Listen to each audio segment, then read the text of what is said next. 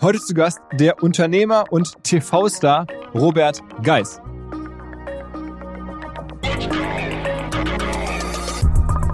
Und dann haben wir irgendwann festgestellt, dass das passt uns nicht, weil der, dieser Kontrast gerade bei Goodbye Deutschland so zwischen, zwischen Reich und irgendeiner versucht es dann, in Island war es, glaube ich, damals eine, eine Frau, die nach Island gegangen ist, eine Pferdezucht aufmachen wollte und arbeitete da im Pferdestall und äh, fünf Minuten später fährt der Robert mit dem Rolls-Royce durch Monaco.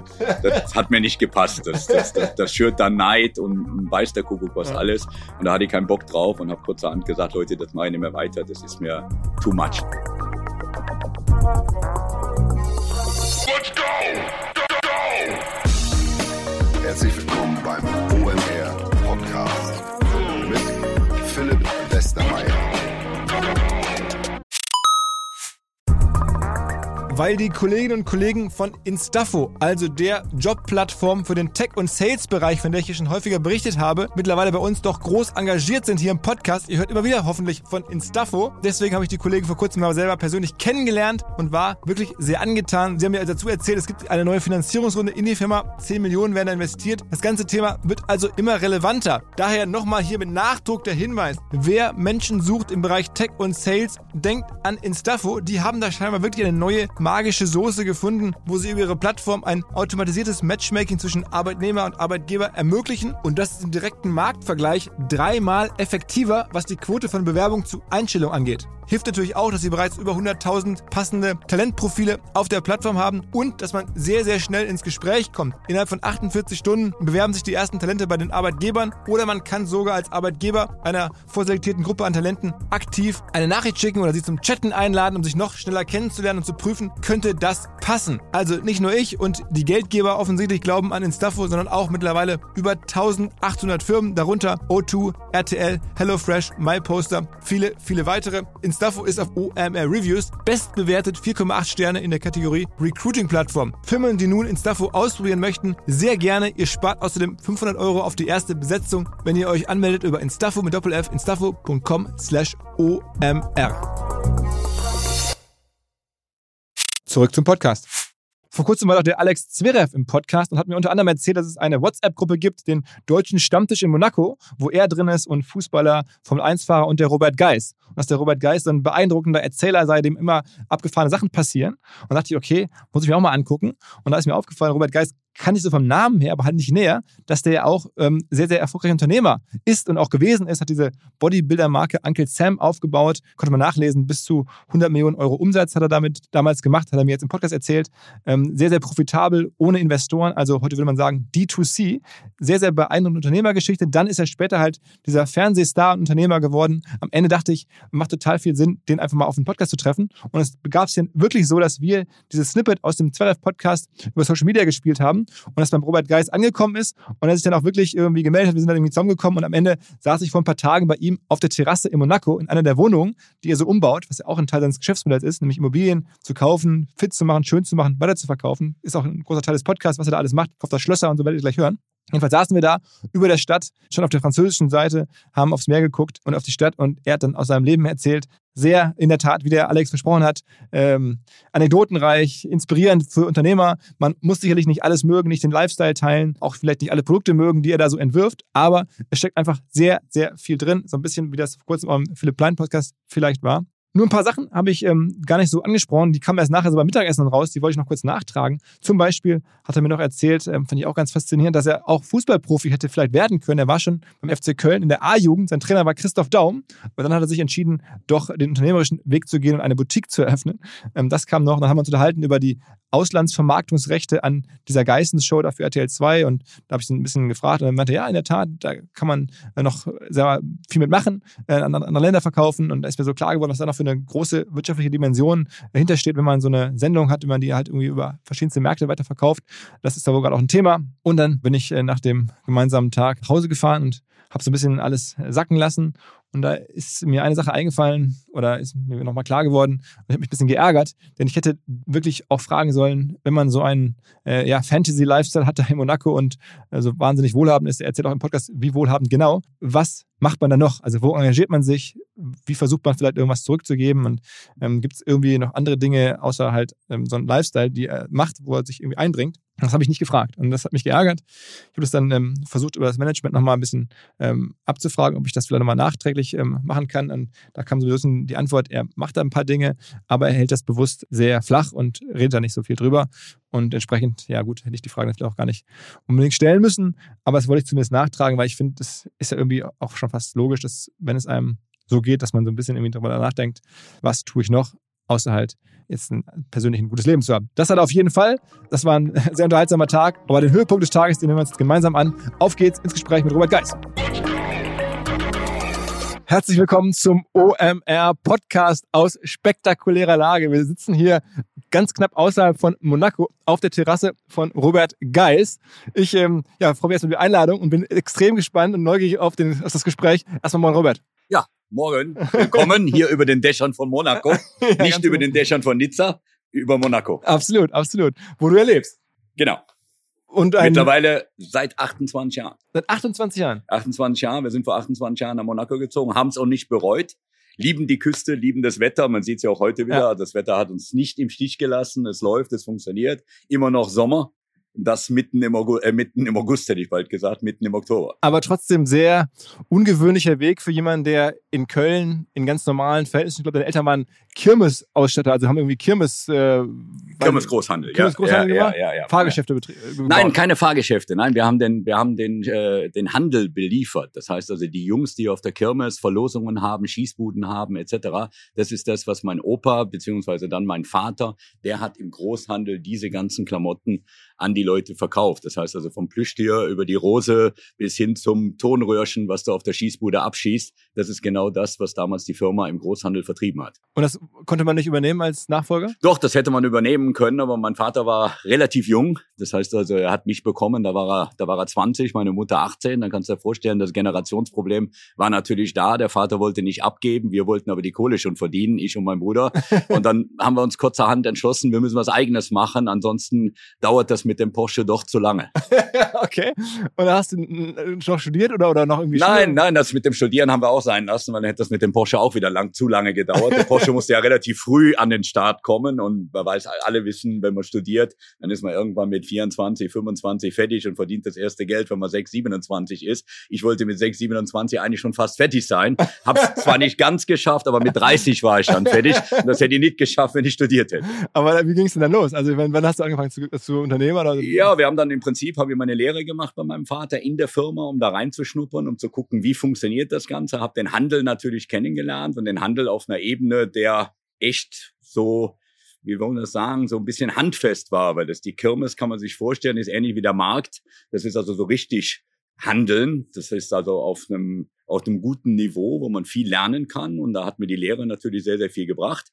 Danach hatte ich die Idee, Textilien zu machen, habe dann die erste Boutique aufgemacht und habe festgestellt, oh, das funktioniert. Die Boutique habe ich aufgemacht für, für meine heutige Frau, damals meine Freundin Carmen, mit der ich mittlerweile ja auch schon seit 40 Jahren liiert bin, zusammen. Und wir haben das dann gemeinsam aufgebaut. Äh, habe dann meinen Bruder dazugeholt, mit meinem Bruder zusammen die Firma Onkel Zem gegründet. Und die, die Boutique war aber in Köln dann. Die Boutique war in Köln, die war damals auf der Ehrenstraße. Das war im Prinzip der Testballon, um zu sehen, gehen diese Art von Klamotten. Das sind damals Jogginghosen gewesen, äh, T-Shirts, Lederjacken. Aber da warst du dann 20 oder so.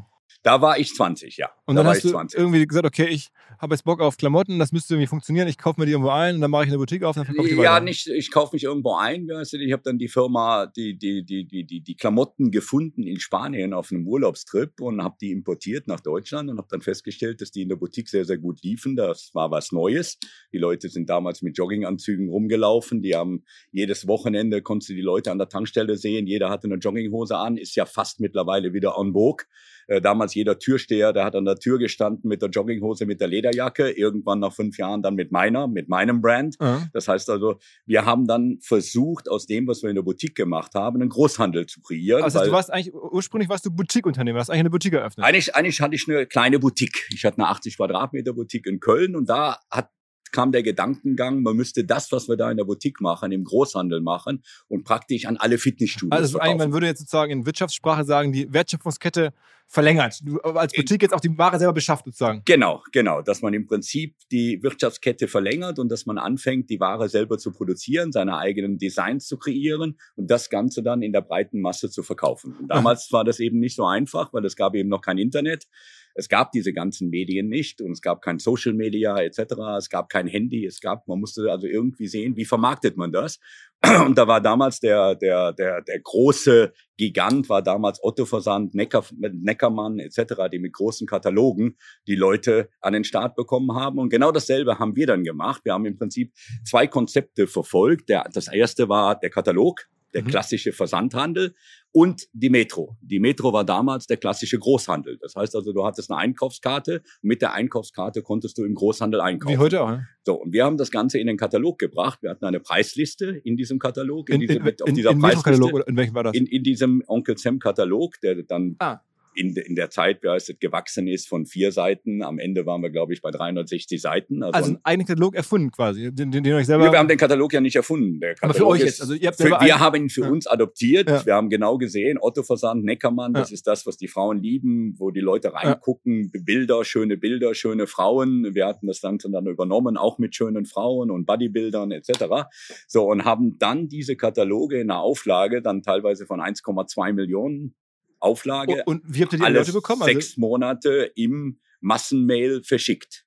Das heißt also, man konnte damals schon Adressen kaufen, so wie man das heute auch kaufen kann, komplizierter als heute, aber man konnte sie kaufen, Adressen von Fitnessstudios, Adressen von Kosmetiksalons äh, bis hin zu Zahnärzten etc., wo wir unsere Kataloge im Massenmail hingeschickt haben. Alle sechs Monate 1,2 Millionen Kataloge, kann man sich vorstellen, das sind so zwei, drei LKWs voll voll Kataloge, die wir über Deutschland verteilt haben Ja. inklusive den ganzen Marketingmaßnahmen, die man damals machen konnte. Damals konnte man eben nur Zeitschriftenwerbung machen etc. Das ging dann von der bunten angefangen bis hin zur, zur Praline, hätte ich bald gesagt, die es damals noch gab, wo man Werbung gemacht hat, um diese ganzen äh, Kunden zu, zu, zu kreieren. aber so ein Geschäft ist ja auch eigentlich ähm, finanzierungsbedürftig. Ich meine, du musst die Ware vorproduzieren, du musst diese ganzen Katalogdruck und den ganzen alles vorfinanzieren, aber du hast ja Das war das zweite Problem. Das heißt also, wir hatten natürlich in den ersten zwei Jahren, ersten drei Jahren Anfangsschwierigkeiten der ganzen Finanzierung und mussten uns dann Partner suchen. Und ich habe bei Gott sei Dank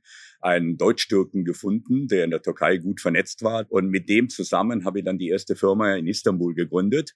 So auf Partnerschaft und er konnte sich auf mich verlassen, ich konnte mich auf ihn verlassen und so konnten wir natürlich aus einem Unternehmen äh, relativ äh, breit streuen. Und es war damals gang und gäbe in der Türkei, Stoffe auf Monatsbasis zu kaufen, auf zwei Monate Zahlungsziel, auf drei Monate Zahlungsziel. Man hat einfach ein bisschen mehr bezahlt, hat dann den Kredit praktisch beim Stofflieferanten bekommen, um die Produkte zu produzieren. Und da mein türkischer Partner damals mir blind vertrauen konnten, ist er ins Risiko in der Türkei gegangen, ich bin ins Risiko in Deutschland gegangen und somit haben wir im Prinzip einen doppelten Effekt erreicht und konnten unsere ganzen Geschichten finanzieren. Aber Boutiquen habt ihr nur eine gehabt am Ende. Boutiquen haben wir nur eine gehabt am Anfang. Wir haben das Ganze dann ausgeweitet auf drei, vier Boutiquen, haben dann aber relativ schnell festgestellt, dass die so kostenintensiv und so arbeitsintensiv sind, auch vom Personal, dass der Gewinn äh, zu klein war. Der Versandhandel an sich war in den 80er Jahren viel interessanter und viel lukrativer als das Ganze über Boutiquen oder stationären Handel. Und wie, wie groß war das Geschäft dann am Ende? Am Ende des Tages haben wir, was haben wir umgesetzt? Wir haben dann in der Zeit, wo ich dann verkauft habe, sind wir von null in Richtung von 120 Millionen Umsatz. Damals natürlich D-Mark, keine Euro. Aber das war natürlich innerhalb von neun Jahren, innerhalb von zehn Jahren einen richtigen Bums. Also das, Und es war profitabel, nehme ich an. Bitte? Und es war profitabel. das war profitabel. Ja, wir hatten ungefähr eine 25-prozentige Rendite bei dem Ganzen. Weil natürlich der stationäre Handel ausgeschlossen war. Wir haben also in den Boutiquen eigentlich so gut wie gar nichts verkauft. Wir sind direkt an den Endkonsumenten gegangen. Und somit war die Marge natürlich eine ganz andere, als wenn du heutzutage im Großhandel verkaufst. Und hast du die Klamotten auch alle selber designt oder wer hat das alles? Ich meine, ist ja eine richtige Marke geworden. Ja, Uncle wir haben Sam am Anfang, am Anfang habe ich alles selber designt, weil wir hatten natürlich kein Geld für Designer etc. Wir haben natürlich über die Jahre uns auch ein Designbüro aufgebaut, wo Designer saßen, die Vorschläge gemacht haben. Wir haben uns in der Türkei natürlich vergrößert. Wir hatten teilweise in der Türkei 5000 Leute, die die Ware produzieren. 5000 Leute ist ja mal ein richtig. 5000 Leute, die, die mein türkischer Partner Gott sei Dank handeln musste. Da hatte ich Gott sei Dank nichts mit zu tun. Wir waren in Deutschland ungefähr mit 120, 130 Leuten aufgestellt. Wir hatten in Frankreich eine Firma mit 25 Leuten. Wir hatten in Holland eine Firma, ich glaube, da haben 15 Leute gearbeitet. Wir waren also europaweit aufgestellt und hätten das Ganze am Ende, wenn man ganz ehrlich ist, dann auch äh, weiter verfolgt, wenn wir nicht ausgebrannt gewesen wären. Man muss sich vorstellen, man hat das zehn Jahre lang gemacht, von 20 bis 30, mein Bruder von 19 bis 29, bis 28. Und äh, wir waren echt äh, mit unseren Kräften auch so ein bisschen am Ende und hatten dann das Angebot eben, das erste Angebot damals über den Kaufhof, der uns kaufen wollte. Äh, da war schon die Verbindung zu zu Otto Versand etc. und haben das Ganze dann an einen Versender verkauft für viel Geld und äh, ja. Also das Geld ist ja öffentlich, ne? Also, dass da das was ist öffentlich und dann sind wir am Ende, mal, am also Ende in Rente gegangen. also 40, 40 Ja, Millionen wir haben, Euro. wir ne? haben auf jeden Fall so viel, so viel Geld bekommen, dass das erstmal funktionierte, dass man erstmal die nächsten fünf Jahre Party an der Côte d'Azur machen konnte. also, aber die, die Zahl, die kursiert, ist, die sind 40 Millionen Euro. Jetzt Euro. Äh, ja, ich kann das in Euro gar nicht rechnen. Es waren mehr als 100 Millionen D-Mark damals und für uns war eben die Summe 100 Millionen. Das war so, bumm, Ja. damit hast du in jedem Fall erstmal einen guten Stand für die Rente. Das sollte erstmal funktionieren. okay, und dann warst du 30. Da war ich 30, ja. Ich habe meinen 30. Geburtstag dann hier in Monaco gefeiert, nachdem ich mir hier meine Eigentumswohnung gekauft habe. Und Also das war für mich klar. Du warst in Köln. Für mich war Köln in dem Moment, wo ich verkauft habe, war Köln für mich erledigt. Ich habe auch sofort mein Haus zum Verkauf gegeben und für mich war klar, ich möchte in den Süden. Wir hatten damals mal drüber nachgedacht, nach Mallorca zu gehen. Mallorca als Insel hat mir dann nicht gefallen, weil das war eben immer, musst du das Flugzeug nehmen und du kannst niemals sagen, äh, ich setze mich abends mal ins Auto, äh, fahre sechs, sieben Stunden oder acht Stunden und bin von der Côte d'Azur an in München, sondern du musst immer einen Flug nehmen. Und deshalb war Mallorca für mich dann am Ende kein Thema. Und für mich war klar, die Côte d'Azur ist eine geile Küste. Ich bin damals immer schon zum Urlaub nach Saint-Tropez gefahren. Ich fand den Flair gut, ich fand den Lifestyle gut. Die, die Leute waren alle schick, das hatte alles Spirit. Und Monaco, ja, spricht für sich. Ich meine, das weiß jeder und kann jeder nachlesen. Monaco ist Glamour. Monaco, da, mein Bruder hat damals mal so einen, so einen Artikel, nachdem wir verkauft haben, im Stern gebracht. Da hat er gesagt, ja, also nach Monaco würde ich nicht gehen, weil in Monaco kann ich mich ja gar nicht reich fühlen. Und da hat er recht, weil in Monaco ist eigentlich jeder reich. Das heißt also, hier ist mal einer von vielen und das finde ich gut. Das heißt also, hier neidet dir keiner irgendetwas, wenn du hier mit dem Rolls-Royce fährst oder mit dem Bentley. Das ist fast so, als wenn du in Deutschland mit dem VW fährst oder mit dem Polo fährst. okay, das heißt, du hast entschieden, es war auch, du musstest auch nicht verbleiben, also die, die Firma verkaufen, du konntest an dem Tag des, des Verkaufs, war dann für dich der letzte Arbeitstag. Das, ja, es war fast der letzte Arbeitstag. Ich hatte natürlich einen fünfjahres Beratervertrag, der, der Gott sei Dank sehr flexibel war. Das heißt also, meine Beratung hat sich dann beschränkt auf die Kollektionserstellung, auf den, den Input zu geben, welche Klamotten im nächsten Jahr in sind, welche Farben, welche Designs etc. Somit hatte ich im Prinzip eigentlich nur zwei, dreimal im Jahr äh, eine Woche Arbeit mit der ganzen Geschichte noch und bin damals aus dem Skiurlaub gekommen. Äh, damals waren wir noch am Arlberg beim Skifahren, bin am 3. oder 4. Januar zurückgekommen und dann meinten die neuen Inhaber, ja, ich könnte jetzt dann mein Büro ja auch räumen, weil äh, die nächste Kollektionssichtung wäre erst im März und ich könnte dann im März wiederkommen. Und dann bin ich kurzerhand am 3. am Nachmittag nach Hause gekommen, kam ein Stand, machte die Tür auf und sagte, was machst du denn hier? Ja, ich habe jetzt hier mein Köfferchen, guck hier, ich habe mein Büro leer gemacht, da kommen noch ein paar andere Koffer, die stellen wir, die stellen wir im Keller unter und wir sind jetzt frei.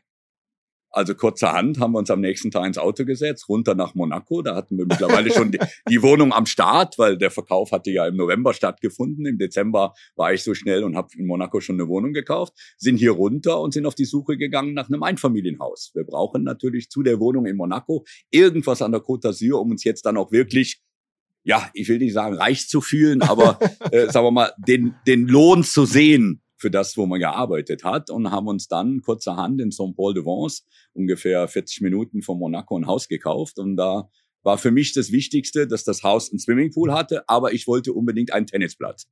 Weil der Tennisplatz war so das, wo ich für mich hatte, so den Erfolg, ey, du hast geschafft, weil du hast nicht nur ein Schwimmbad, sondern du hast auch noch einen Tennisplatz. okay, okay, okay. Und sag mal, dein Vater, der war dann ja noch tätig mit der, mit der, mit dem Kirmes, äh, sozusagen, Produkte produ produzieren. Ja, der, Der war war, der war logischerweise sehr enttäuscht, dass ihm seine zwei Nachfolger fliegen gegangen sind, dass die jetzt auf einmal weg waren. Mein Bruder ist dann am Ende nach Mallorca gegangen. Ich habe dann hier an der Côte d'Azur rumgehangen. Und er hatte Gott sei Dank, habe ich noch eine Schwester, die hat er dann eingespannt, die musste dann herhalten und äh, mit der hat er dann weiter den Großhandel betrieben, bis er dann irgendwann festgestellt hat, das funktioniert ohne Nachfolger nicht. Und ich habe noch einen Cousin, äh, äh, und dann hat er den ganzen Laden an meinen Onkel verkauft und äh, mein Cousin führt den Laden heute weiter. Und sag mal, wie ging es dann bei dir weiter? Du hast dann hier erstmal Urlaub gemacht, dich sozusagen erholt und dann irgendwann angefangen, Immobiliengeschäfte Ja, ich musste mich logischerweise von dem Stress erstmal erholen, musste dann natürlich auch mich selber erstmal finden. Man musste sein Geld verwalten, man musste sein Geld anlegen. Ich musste dann auch selber lernen, äh, selbstständig wieder zu werden, weil in dem Moment hast du den natürlich ja mit 120, 130 Leuten in Deutschland oder auch 5000 Leute in der Türkei. Überall für irgendwas gab es irgendeinen. Das heißt, wenn du am Auto neue Reifen brauchtest oder brauchtest im Winter Winterreifen oder ein Auto musste angemeldet werden oder du brauchtest ein neues Handy oder weiß der Kuckuck was, da war irgendeiner für zuständig. Entweder hattest du einen Chauffeur, du hattest eine Sekretärin oder irgendeiner hat das für dich gemacht. Das heißt also, in dem Moment, wo ich dann in diesem Januar für mich erledigt war, stand ich erstmal davor, wo kommt mein Handy überhaupt her? Welcher Vertrag habe ich überhaupt? Wie melde ich überhaupt ein Auto an? Wo kriege ich jetzt Winterreifen her? Und habe dann auf einmal festgestellt, dass so ein Reifenwechsel einen ganzen Tag dauert, bis du die richtigen Reifen gefunden hast, bis zum Reifendienst gefahren bist, hast die gewechselt, ist Nachmittag. Da hatte ich vorher nie was mit zu tun. Meine Autos waren sauber, die waren getankt etc. Also musste ich mir hier relativ schnell wieder was aufbauen, damit ich Angestellte hatte. Und habe mir dann sehr, sehr schnell äh, äh über Boot, über, über Häuser etc wieder so ein Stamm von fünf, sechs Leuten, die so um mich rum waren, aufgebaut, die so für alles zuständig waren. Der eine für den Garten, der andere für die Autos, der nächste fürs Boot, äh, so dass das alles wieder am Laufen war. Aha. Weil das war eigentlich das Schwierigste in dem Moment, wo man aus so einem Business rauskommt und kriegst auf Deutsch gesagt so ein bisschen den Arsch von deinen Mitarbeitern nachgetragen, sich hinterher wieder selbst zu organisieren. Aber sag mal, du bist ja so geschäftstüchtig was ich kaum mir vorstellen kann, ist, dass du diese Firma verkauft hast, ohne so einen Prozess zu machen, ohne mit verschiedenen potenziellen Käufern zu sprechen, dass du sagst, der erste, der euch angesprochen hat, der, der war dann am Ende auch der Käufer. Es war dann der zweite, es war nicht der erste. Also, diese also Kaufhof, die Kaufhofgeschichte hat nicht funktioniert, weil die hatten dann damals mit dem Versender Oppermann, da gab es damals einen Skandal und da ist damals der ganze Vorstand bei Kaufhof rasiert worden. Deswegen hat dieser Deal nicht funktioniert und wir sind dann eben auf den nächsten Versender gekommen und äh, der hat sogar noch mehr Geld bezahlt und dann haben wir gesagt, okay, wir machen hier erstmal erstmal den Sack zu und dann schauen wir, was wir machen. Weil und die habt ihr auch angesprochen, ihr habt gesagt, das würde das Unternehmen aktiv verkaufen wollen. Wir, wir haben nicht angesprochen, wir hatten damals einen äh, Unternehmensberater beziehungsweise eine Agentur, die sowas professionell gemacht hat, die auch die Leute in der Hinterhand hatte. Und die sind losgezogen und haben gesagt, wir haben hier ein lukratives Unternehmen, wo wir die Prüfungen schon für alle durch hatten. Wir hatten die Prüfungen ja auch vom Kaufhof schon alle durch, dass das Firma eben, dass die Firma profitabel war, dass die Umsätze stimmen und und und, dass wir eben keinen äh, äh, verschaukeln, wie beispielsweise es das in Deutschland ja gibt, Wirecard etc. Äh. So ein schönes Beispiel dafür. Also man hat uns auf Herz und Nieren geprüft und man wusste, aha, die Firma ist was wert, die Firma ist lukrativ, die Firma ist ausbaufähig und somit war es relativ einfach, die, die, die Firma dann zu veräußern. Und für uns war es einfach in dem Moment sehr, sehr wichtig, weil kannst du dir vorstellen, mein Bruder war 28, ich war 29,5 und bin dann 30 geworden. Äh, für uns so viel Geld zu bekommen, das ist in dem Moment erstmal einmalig und dann sagt man, man greift zu. Manche machen es nicht, die sagen, wir arbeiten immer weiter, wir wollen immer mehr, immer mehr, immer mehr. Für mich war ganz klar, ich mache hier erstmal den Sack zu und fange jetzt erstmal an, mein Leben zu leben. Okay, also das heißt, du hast doch nie bereut, das gemacht zu haben, weil im Nachhinein, wenn das weiter gemacht ist bis heute, wäre das Unternehmen wahrscheinlich noch viel, viel mehr wert. Sehr geworden. wahrscheinlich wäre es viel, viel mehr wert, weil danach ist der neue Markt gekommen, danach ist diese ganze Social-Media-Geschichte, der ganze Internetzauber hat angefangen. Das hat natürlich dem Versandhandel alles nochmal einen absoluten Kick gegeben. Das hätte mit Sicherheit nochmal wachsen können, das hätte sich mit Sicherheit verdoppeln, verdreifachen können. Auf der anderen Seite, mein Opa hat damals immer gesagt, man kann nur ein Schnitzel essen, da hat er recht, nämlich danach bist du satt. Für, für uns hat es damals gereicht. Wir, wir wollten danach uns auch wieder neu finden. Man kann mit 30 auch immer wieder was Neues machen. Ich habe danach was Neues gemacht. Erzähl was war denn das? Also du hast danach Immobilien angefangen zu machen. Ich habe erstmal vier Jahre, fünf Jahre, sechs Jahre gar nichts gemacht. Ich habe fünf Jahre lang einfach mein Leben genossen, habe Partys gemacht, habe mein Boot gekauft, bin das Mittelmeer gefahren, von Ibiza nach Saint-Tropez, von Mallorca nach Portofino und habe einfach äh, mir, mir es gut gehen lassen. Ne? Miami und weiß der Kuckuck, was alles so, was man alles so braucht, dass man vorher wenig Zeit für hatte. Aber du war also mit, mit deiner Frau, ne? Immer mit Carmen, ja, das ja. Ist da ist ja jeder dann davon ausgegangen, jetzt hat er so viel Geld bekommen, die Frau schießt er als erstes ab, weil jetzt hängt er da unten bei den Schönen und Reichen ja. und da werden jede Menge Mäuse von rechts und links aufspringen. Äh, die sind natürlich auch aufgesprungen, die haben auch am Tisch getanzt, aber ich bin meiner Frau treu geblieben, weil jede Scheidung kostet ja auch Geld. Wie habt ihr denn kennengelernt, als du und kam? Äh, wir haben uns damals kennengelernt in der Clique. Wir haben uns damals in der Disco kennengelernt, mehr oder weniger in der, in den Klicken, die man damals so hatte in den, in den 80er Jahren in, in Köln-Weiden. Und äh, ja, daraus ist eine lange Beziehung geworden. Ja, Hätten wir damals auch nicht gedacht. also das heißt, du hast dann die, die Jahre des Partymachens so in, in, in deinen 30ern genossen. Ähm, aber irgendwann hat sich dann wieder gejuckt, doch unternehmerisch tätig zu werden. Ja, dann äh, kamen so bestimmte Einflüsse natürlich auch von außen. Äh, wir hatten natürlich, äh, wir haben das Ding verkauft 95, wir hatten natürlich goldene Jahre von 95 bis 2000. Wir haben Aktiengewinne gemacht. Wir wussten gar nicht, warum wir vorher überhaupt Textilien gemacht haben, weil man konnte ja mit Aktien viel mehr verdienen und viel schneller und ohne Arbeit und ohne alles. Bis dann 2000 kam und der erste Crash und man hat gemerkt, oh, das wächst alles nicht in den Himmel. Da gibt's auch mal irgendwelche dunklen Zeiten. Aber warst du richtig, so richtig Anleger in der, Neu in der New Economy? Hast du ja, ja, ich war gut dabei und habe auch viel Geld verloren. Gar keine Frage, weil wer nichts verloren hat, hat auch nichts angelegt gehabt. Aha. Ich hatte viel angelegt, also habe ich viel verloren. Mhm. So, das war der erste Dämpfer, den, den ich hatte, der auch aus der heutigen Sicht gut war. Da hatte natürlich auf die letzten 20 Jahre so zwei, drei Dämpfer, wo man gesehen hat, ey, es geht nicht nur nach oben, es geht auch mal in die andere Richtung. Und dann habe ich angefangen und habe gesagt, du musst wieder was Vernünftiges machen, du musst irgendwas tun, was, was Substanz hat. Und äh, dann bin ich da drauf gekommen, an der Côte d'Azur, weil die Küste gefällt mir eben und hier gibt es sehr, sehr viele alte Objekte, alte Burgen, alte Schlösser, alte Chateaus etc. Und habe dann angefangen, äh, das erste Chateau zu kaufen und umzubauen, zu renovieren, zu restaurieren und dann an den zu verkaufen, der eben mehr Geld hat als ich. okay. Und das ist auch für einen deutschen Typen unproblematisch, so Schlösser zu kaufen, da gibt es keine. Ja, das ist auch problematisch ist das Ganze natürlich. Das ist ähnlich problematisch mit Genehmigungen, mit allem, genauso wie in Deutschland. Ich habe angefangen, das erste große Objekt zu machen hier in Monaco mit 24 Wohnungen. Da bin ich natürlich direkt an die ganzen Monegassen gekommen, die natürlich Seilschaften haben etc., wo man vorher gar nicht von ausgeht, wo es dann äh, natürlich schwierig schwierig war, an Genehmigungen zu kommen etc. Und da brauchst du einfach ein gewisses Durchhaltevermögen, um sich da in so einem Geschäft zu beweisen. Und dann haben wir Objekte gemacht in Cannes. Wir haben zwei, zwei Schlösser gekauft, zwei Chateaus gekauft, haben die umgebaut. Ich habe dann damals noch einen Partner mit reingenommen, der sich in Immobilien auch auskannte. Das hast du alles aus dem Cashflow bezahlt, diese ganzen Ankäufe, oder hast du da auch Kredite Wir haben das damals, wir haben das nach 2000 logischerweise aus dem Cashflow machen müssen. Deshalb habe ich mir dann auch für die, für, für die weiteren Objekte, weil wir dann auf einmal sehr, sehr viele hatten, kannst du dir vorstellen, vorstellen, 24 Wohnungen in Monaco, äh, zwei Schlösser in, in, in, in, in Frankreich.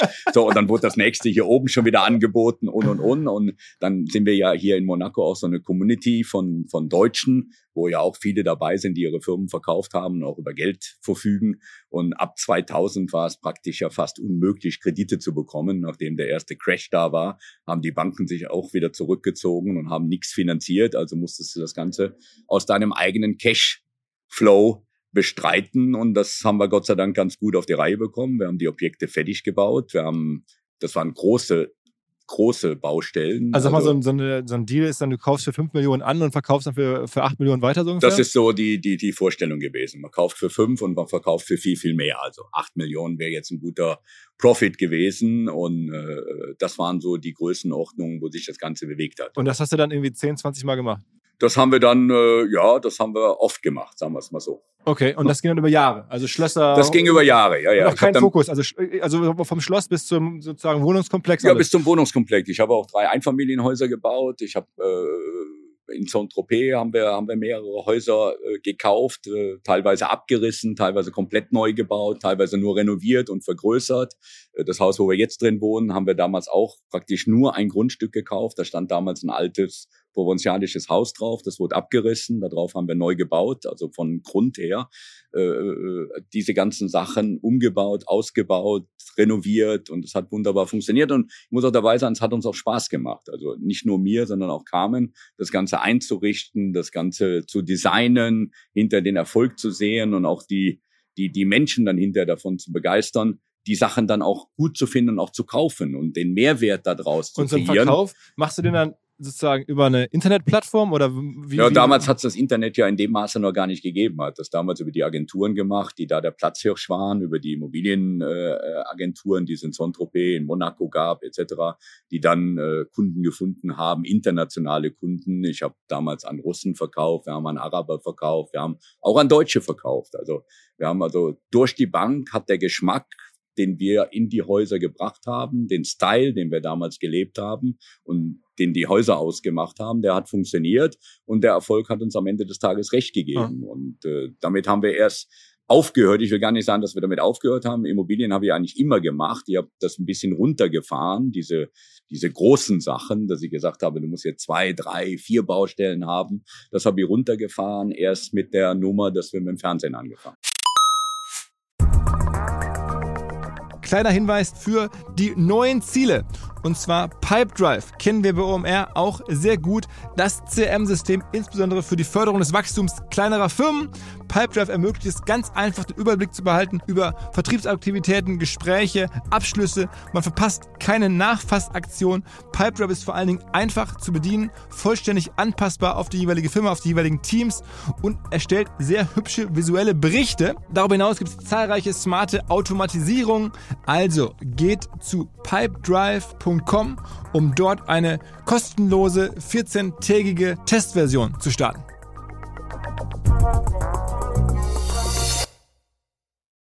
Zurück zum Podcast. Und war am Ende das Immobiliengeschäft für dich lukrativer, alles insgesamt betrachtet, oder der, der Onkel Sam Verkauf? Na, ich würde sagen, der Onkel Sam, äh, der Onkel Sam Verkauf war ganz klar die Basis für das Weitere, was man dann aus dieser aus diesem Geld machen konnte. Also ich glaube, dass ich am Ende des Tages mit den Immobilien mehr Geld verdient habe als wie mit der ganzen Textilgeschichte vorher. Und das eine ergibt sich aber aus dem anderen. Hätte ich die Textilgeschichte nicht gehabt, hätte ich den Grundstock nicht ah, ja, gehabt, klar, um die klar. Immobilien zu machen. Und jeder weiß, es ist natürlich ich will jetzt nicht sagen, einfach etwas zu kaufen für 10, es umzubauen und hinterher zu 20 zu verkaufen und hat fünf verdient, fünf Millionen Cash zu verdienen. Äh, da musste für Textilien, musste einige LKWs Jogginganzüge für verkaufen. Ähm. und dementsprechend auch produzieren. Ähm, und dann hast du gerade gesagt, bis es mit dem Fernsehen anfing. Wie kam es denn dazu mit dem Fernsehen? Also ich meine, du hast hier in Monaco ein gutes Leben gelebt, hast die Immobilien, äh, die Küste rauf und runter gemacht und dann ist ja das Fernsehen erstmal weit weg. Fernsehen, Fernsehen war schleichend. Wenn man ganz ehrlich ist, war das Fernsehen Fernseh schleichend. Das ist natürlich damals durch die Presse gegangen in Deutschland, dass wir die Firma verkauft haben und dass wir relativ jung waren. Und dann war der Glamour-Status natürlich Monaco Saint-Tropez, der war natürlich auch nochmal oben drauf gegeben, so dass es immer wieder den ein oder anderen Fernsehsender gab, der uns angeschrieben hat, beziehungsweise angerufen hat, hey Robert, was gibt's Neues? Können wir nicht mal eine Home Story machen? Wir wollen mal sehen, wie lebt ihr denn jetzt? Was habt ihr ein neues Haus? Habt ihr ein neues Auto? Habt ihr ein neues Boot oder was weiß ich? das heißt also, die waren immer auf der Suche äh, äh nach einer Story. Und wir haben dann eigentlich immer einmal im Jahr, vielleicht manchmal auch zweimal im Jahr, so eine kleine Home Story gemacht. Fünf Minuten hier, vier Minuten da, sechs Minuten, weiß der Kuckuck. Und äh, mit den Magazinen, die es ja heute noch gibt, egal ob das exklusiv ist, egal ob das damals Red war, egal ob das Formel exklusiv damals war mit Kai Ebel. Äh, Kai Ebel ist ein guter Freund von uns, mit dem habe ich glaube ich auch zwei, drei Sendungen gemacht, habe dem dann mein Haus, mein Chateau gezeigt und weiß der Kuckuck was. Und das ist scheinbar im Fernsehen immer ganz gut angekommen und die hatten sehr, sehr gute Resonanz daraus und gute Einschaltquoten und so kam natürlich die ein oder andere Produktionsfirma auf uns zu und sagt, hey, wollt ihr nicht mal was Größeres machen. Und äh, damals gab es dann diese Geschichte Goodbye Deutschland. Und dann haben wir gesagt, Goodbye Deutschland ist bei uns zwar schon lange her, aber okay, wenn ihr wollt, wir machen mal so eine Folge. Dann haben wir eine Folge gemacht, weiß ich, Viertelstunde Goodbye Deutschland. Aus dieser ersten Folge gab es dann blitzschnell, glaube ich, sechs oder sieben. Und dann haben wir irgendwann festgestellt, dass das passt uns nicht, weil der, dieser Kontrast gerade bei Gut bei Deutschland so zwischen zwischen Reich und irgendeiner versucht's dann in Island war es, glaube ich, damals eine eine Frau, die nach Island gegangen ist, eine Pferdezucht aufmachen wollte und arbeitete da im Pferdestall und äh, fünf Minuten später fährt der Robert mit dem Rolls-Royce durch Monaco. das hat mir nicht gepasst. Das, das, das, das schürt dann Neid und, und weiß der Kuckuck was ja. alles. Und da hatte ich keinen Bock drauf und habe kurzerhand gesagt, Leute, das mache ich nicht mehr weiter. Das ist mir too much. Diesen Kontrast möchte ich nicht haben. Äh, gerne mache ich ab und zu mal eine Home Story noch, aber äh, da höre ich mit auf. Und dann haben wir damit aufgehört und dann hat es ein halbes Jahr gedauert und dann kam die nächste Produktionsfirma und hat gesagt, ey, wir fanden das alles so geil, weil ihr dabei gut bei Deutschland gemacht habt. Ihr braucht ein eigenes Format. Und dann hat man mir erzählt, wie ein eigenes Format aussieht und was man da alles draus machen kann und welche Wertschöpfung das haben kann und wie groß das wird und, und, und. Und dann haben wir gesagt, okay, alles klar, machen wir doch mal sechs Folgen eigen. Dann haben wir die ersten sechs Folgen eigene Produktion gemacht, die Geissens, die bis heute laufen. Mittlerweile sind wir bei Folge 340. Das heißt also, der Erfolg gibt uns recht, dass wir das angefangen haben, damals im Kleinen und haben das immer weiter ausgebaut. Und am Anfang hast du es irgendwie sozusagen produzieren lassen. Da war eine Firma, eine externe Produktionsfirma. Mittlerweile produzierst du auch alles selber. Hast du eine ja, Produktionsfirma gegründet? Für die ersten 100 Folgen, ich glaube, die ersten 100 Folgen haben wir mit einer Kölner Produktionsfirma gemacht. Danach haben wir uns selbstständig gemacht, weil wir festgestellt haben, das funktioniert nicht. Die sind nicht auf unserem Level. Wir müssen das selber denken. Wir müssen das selber äh, ja, überlegen, was wollen wir da tun, wo wollen wir hinreisen, wie soll die Sendung aussehen. Man kann sich das nicht vorgeben lassen. Und man hat bei der Produktionsfirmen immer das Problem, dass die Leute bestimmen wollen, die wollen Leute verbiegen, die wollen dir etwas erzählen, wie das machen muss, etc. Und das haben wir nie gemacht. Wir haben uns also niemals irgendwo verbiegen lassen, wir haben uns niemals irgendwas erzählen lassen. Wir sind immer unserer Linie treu geblieben.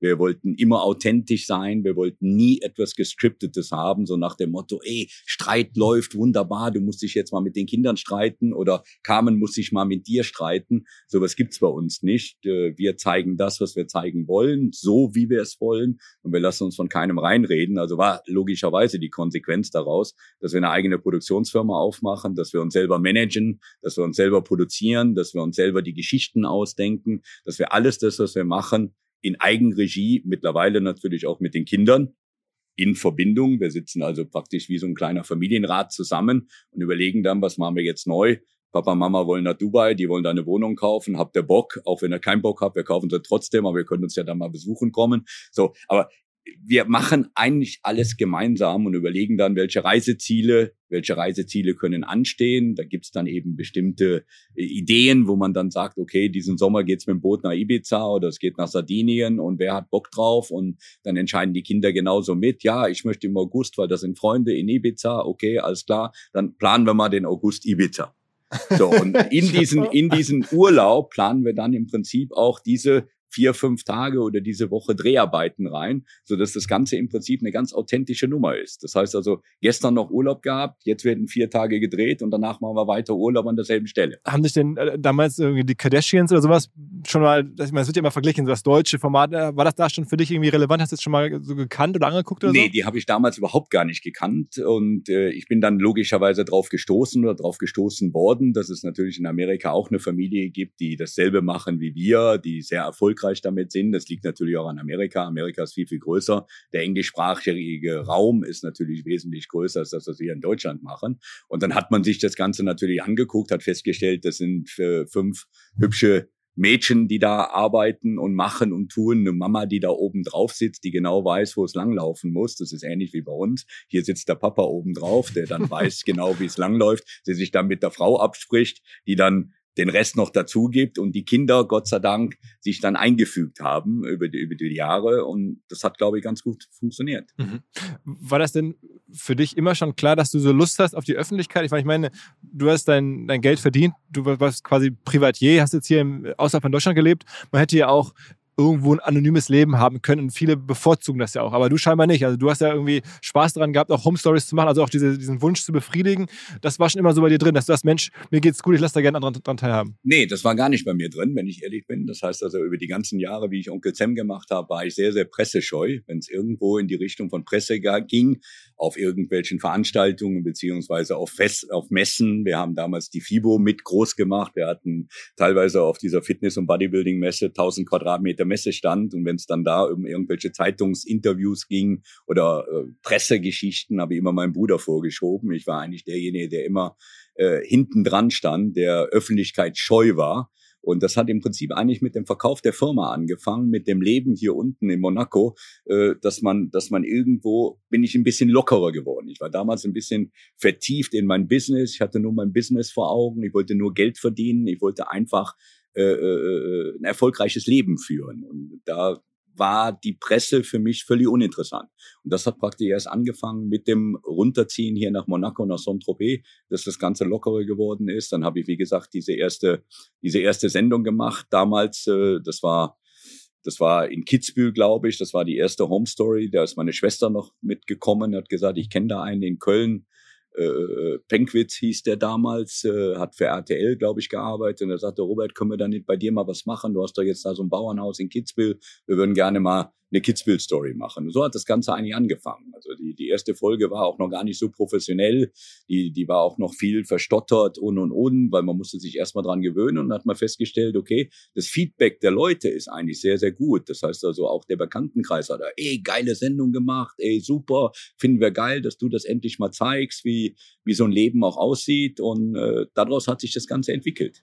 Und dann bist du da immer selbstbewusster geworden und hast auch Spaß dran gefunden. genau, dann bin ich im Prinzip immer selbstbewusster geworden und man hat das Ganze eben, wie gesagt, habe ich ja eben erzählt, das ist schleichend gekommen. Das ist praktisch, hat sich diese ganze Fernsehkarriere über zehn Jahre aufgebaut, also praktisch von 2000 auf 2010 und wir haben dann 2010 angefangen mit unserem eigenen Programm. Aber davor hatten wir eben schon mindestens mal ein Dutzend oder mehr Ausstrahlungen im Fernsehen, wo man sagen konnte, ey, das läuft, das funktioniert, die Leute nehmen das an, die wollen das sehen, die wollen auch sehen, was geht in Monaco, was geht in Saint-Tropez, wie leben diese Menschen, was passiert da und warum soll man es den Leuten nicht zeigen? Ähm, war das denn für dich so eine Grundsatzfrage, auch die Kinder mit reinzunehmen? Weil ich meine, in Deutschland gibt es ja die große Diskussion jetzt mit Instagram, sollte man seine Kinder mit zeigen oder nicht zeigen? Da hast du ja eine klare Entscheidung getroffen mit Carmen zusammen offensichtlich sagen, nee, das ist für uns kein Problem. Wir, die waren damals ja noch kleiner.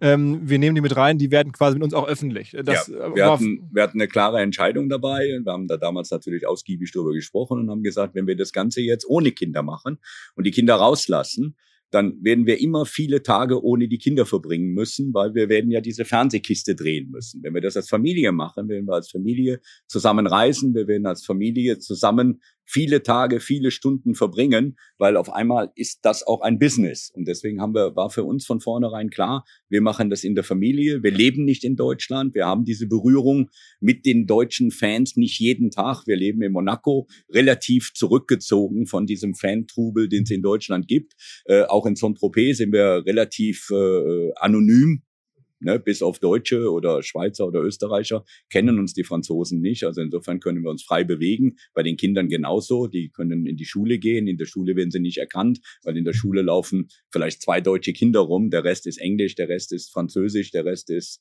äh, weiß der Kuckuck, wo sie überall international herkommen. Für uns war klar, wir wollen das als Familie machen, wir wollen als Familie reisen, wir wollen als Familie um die Welt fahren. Das ist das, was wir ja dann auch getan haben. Wir haben, äh, wie die Kinder dann äh, zehn waren, beziehungsweise Davina elf, haben wir eine Weltreise gemacht über vier Jahre, sind mit dem Boot von hier aus über Miami, Bahamas, äh, durch den Panama-Kanal, rüber nach Hongkong, nach Taiwan, äh, und Philippinen, Kinder etc. sind aus der Ferne dann beschult worden. Und die, die Kinder, die haben wir immer, äh, das ist auch so ein Problem gewesen damals, die Kinder kann man einfach nicht vier Jahre aus der Schule holen, weil wir würde die Kinder ja abschneiden von ihrem ganzen Network, Netzwerk, was sie haben von ihren ganzen Freunden. Wir haben ganz einfach die Urlaube der Kinder verlängert. Und das ist Gott sei Dank das, was hier bei der internationalen Schule in Monaco möglich ist, dass man die Kinder, wenn die Ferien am 20. Oktober sind, dann kann man sie zehn Tage vorher rausholen und bringt sie eine Woche später wieder hin. Und dazwischen nimmt man einfach einen Lehrer mit. Und wir haben damals immer einen Lehrer mitgenommen, dass die Kinder den Stoff, den sie praktisch die Woche vor den Ferien und die Woche nach den Ferien, wo eigentlich in der Schule relativ wenig passiert, das kennen wir noch aus unseren eigenen Zeiten. Ja. Äh, da haben wir die Kinder rausgeholt. Und somit konnten wir natürlich im Jahr vier Monate lang oder fast fünf Monate lang mit dem Boot unterwegs sein an bestimmten Stellen. Aber es waren alles Drehtage am Ende. Also die, diese Ferienzeit waren auch immer Drehtage. Das waren viele Drehtage, ja. Da waren natürlich auch, wie ich es eben erzählt habe, man macht zwei Tage Urlaub, dann kommen drei Tage Drehtage, dann kommen wieder zwei Tage Urlaub, dann hat man wieder drei Drehtage und und und und so schließt sich das an. Man hat natürlich für, für die Sendung hast du im Jahr schon 200 Drehtage. 200? Ja. Ja, wir machen mittlerweile äh, im Jahr easygoing 50 Folgen, wenn nicht mehr. 50 Folgen werden ausgestrahlt. was, was gucken, also wie viele Leute gucken das bei der Erstausstrahlung so? Bei der Erstausstrahlung hast du bis zu zwei Millionen äh, Viewers. Auf RTL 2. zwei Millionen äh, Zuschauer bei RTL 2. Aber mittlerweile bist du ja, oder seid ihr als Familie das, das Sendergesicht. Also ihr tragt den Sender. Äh, wir tragen den Sender mit Sicherheit mit, ja auf jeden Fall. Wir sind jetzt elf Jahre dabei, wir sind jetzt im zwölften Jahr. Die Quoten sind nach wie vor stabil, sind sogar wieder steigend gewesen in der ganzen Corona-Phase. Wir sind mittlerweile teilweise auf dem doppelten Senderschnitt. Wir haben teilweise Sendungen, die mit über neun Prozent laufen. RTL 2 läuft in der Regel bei bei vier Prozent. Gibt es irgendwas Erfolgreicheres äh, bei RTL 2 als euch? Nein, auf die Länge auf keinen Fall. Wir, wir strahlen im Jahr, wie gesagt, mehr als 40 Folgen aus. Ich glaube, im Frühjahr waren es 48. Die 48 sind im Durchschnitt gelaufen, glaube ich, mit weit über sieben Prozent, 7,2, 7,3 Prozent im, im Durchschnitt. Äh, wir, wir leben eigentlich von dem Erfolg. Wenn uns das keinen Spaß machen würde, nur für die Kohle alleine würden wir das nicht tun, weil das ist im Prinzip einfach nur ja, ein paar Stellen mehr auf dem Konto. Weißt du, da, da guckst du irgendwann nicht mehr hin, ob du 100 Millionen hast oder 150. Das macht dann in dem Moment nicht mehr viel aus. Das aber Leben, ist ja, ist ja bei dir ohnehin das die groß, also wie viele Leute wahrscheinlich jeden Tag danach googeln, wie viel Geld ja, ihr habt, das ist ja klar, die große aber, aber Frage. guck, mal, Keiner weiß es. guck mal, dein Leben ändert sich ja immer erst mit bestimmten, mit bestimmten Volumen. Das heißt also, wenn du 50 Millionen hast oder 80 Millionen, du lebst dasselbe Leben. Da tut sich nichts. Wenn du morgen 500 Millionen obendrauf kriegst, dann ändert sich dein Leben. Dann kaufst du dir auf einmal ein größeres Boot, du kaufst ein größeres Haus, du kaufst deinen eigenen Privatjet, weil du jetzt 500 Millionen hast. Aber die, die, die, die Sparte zwischen 20 und 50, da passiert nichts. Ob du 20 Millionen auf der Bank hast, Also, 25 also oder ist die erste, 28. das erste Level ist So, das 20? erste Level sind die 100. Und dann musst du sehen, das nächste Level, ich erlebe das immer wieder bei jede Menge Freunden, die dann die Ambition haben, ey, ich bin Millionär. Was kann nach Millionär kommen, wenn du die ersten 100 Millionen voll hast? Was kommt dann? Dann kommt zwangsläufig die Milliarde. Kommst du dahin, musst du viel arbeiten. Ich will da nicht hinkommen, weil ich will so viel gar nicht arbeiten. Also aber die mir, 100 reicht hast du das, voll. mir reicht das, was ich habe. Aber das, das heißt, die 100 hast du voll. Die 100 habe ich voll. okay. Aber dann, also, Das ist die Rente, das ist die Basis, das ist die Basis, damit ich auch mit 70 noch in Ruhe leben kann. Oh, Okay, also aber das heißt, diese ganze Show ist dann mehr oder weniger auch für dich jetzt Spaß. Hobby, ja, das ist ein Hobby geworden und äh, wir haben das, glaube ich, auch perfektioniert. Wir sind, wie gesagt, erfolgreich da drin. Wir haben auf diesem Business des Fernsehens natürlich einiges aufgebaut. Wir haben mittlerweile ein Hotel, wir haben, wir machen nach wie vor Immobilien, äh, wir haben die Roberto Gassini-Geschichte, die wir machen, sehr erfolgreich. Und dann deine Äh, neue Modemarke, ne? Die, die, ja, die ist ja nicht mehr neu, die ist mittlerweile ja auch sechs Jahre alt. Das heißt also, das ist ja nichts Neues. Das ist das, was wir jetzt am Ende des Tages versuchen, mit den Kindern auszuweiten. Die Kinder sind das erste Mal mit Anfang des Jahres in Istanbul gewesen. Äh, Das kommt jetzt dann auch in den nächsten Sendungen Anfang Januar, wo die Kinder dann selber kreativ werden, selber ihre eigene Mode machen, weil logischerweise 17, 18, 19-Jährige tragen andere Klamotten als wie 50-Jährige. Und insofern haben wir die Kinder jetzt auch rangelassen. Die machen ihre eigenen Designs, die sollen reinschnuppern, die sollen reinschnuppern eigentlich in alles. Wie groß ist, wie groß ist denn vom Umsatz her die Modemarke jetzt? Die, die Modemarke, die liegt auch im, im, im, im mehreren Millionen Bereich mittlerweile. Und die Kinder sollen jetzt einfach sehen, wie groß wollen sie das aufbauen. Wollen sie tatsächlich wieder in die Richtung gehen, dass das Ganze paar hundert Leute hat, die sie beschäftigen, oder wollen sie das Ganze im relativ be- überschaubaren Rahmen online-mäßig halten oder wie groß soll das Ganze werden? Wir machen natürlich auch viel mit Lizenzen.